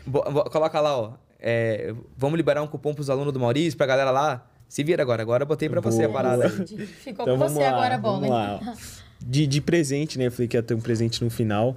O Brolo já disponibilizou para vocês aqui ó, o mapa mental, todo passo a passo para você conseguir começar lá no Tabula. Deixa qual foi o melhor insight que você achou aqui. Né, do, do podcast. A gente vai escolher então três pessoas para dar um mês do nosso do plano mais caro lá Não, da plataforma. Meses. Três meses. Três, meses, três meses. Depois dessa aula Porra, aqui. então, três, três insights, três meses para você realmente começar o negócio ali, né, de forma certa, Legal. conseguir. Aí, galera, explorei o sítio para vocês aí. aí ó. E, e também um cupom de 40% aí pra galera. Porra, aí sim. quiser iniciar aí, então. Não, de, depois dessa, então, o almoço de hoje eu vou ter que acabar pagando, porque. que de, que depois, isso, da, da, depois do que eu extorqui dele aqui agora, ele vai falar, cara, não trago mais esse cara pro podcast. Nossa. Não, que isso, cara. Gente, Cid abriu a mão te, hoje. Não, a gente deve demais o, o Brolo, porque ele realmente sempre ajuda a gente.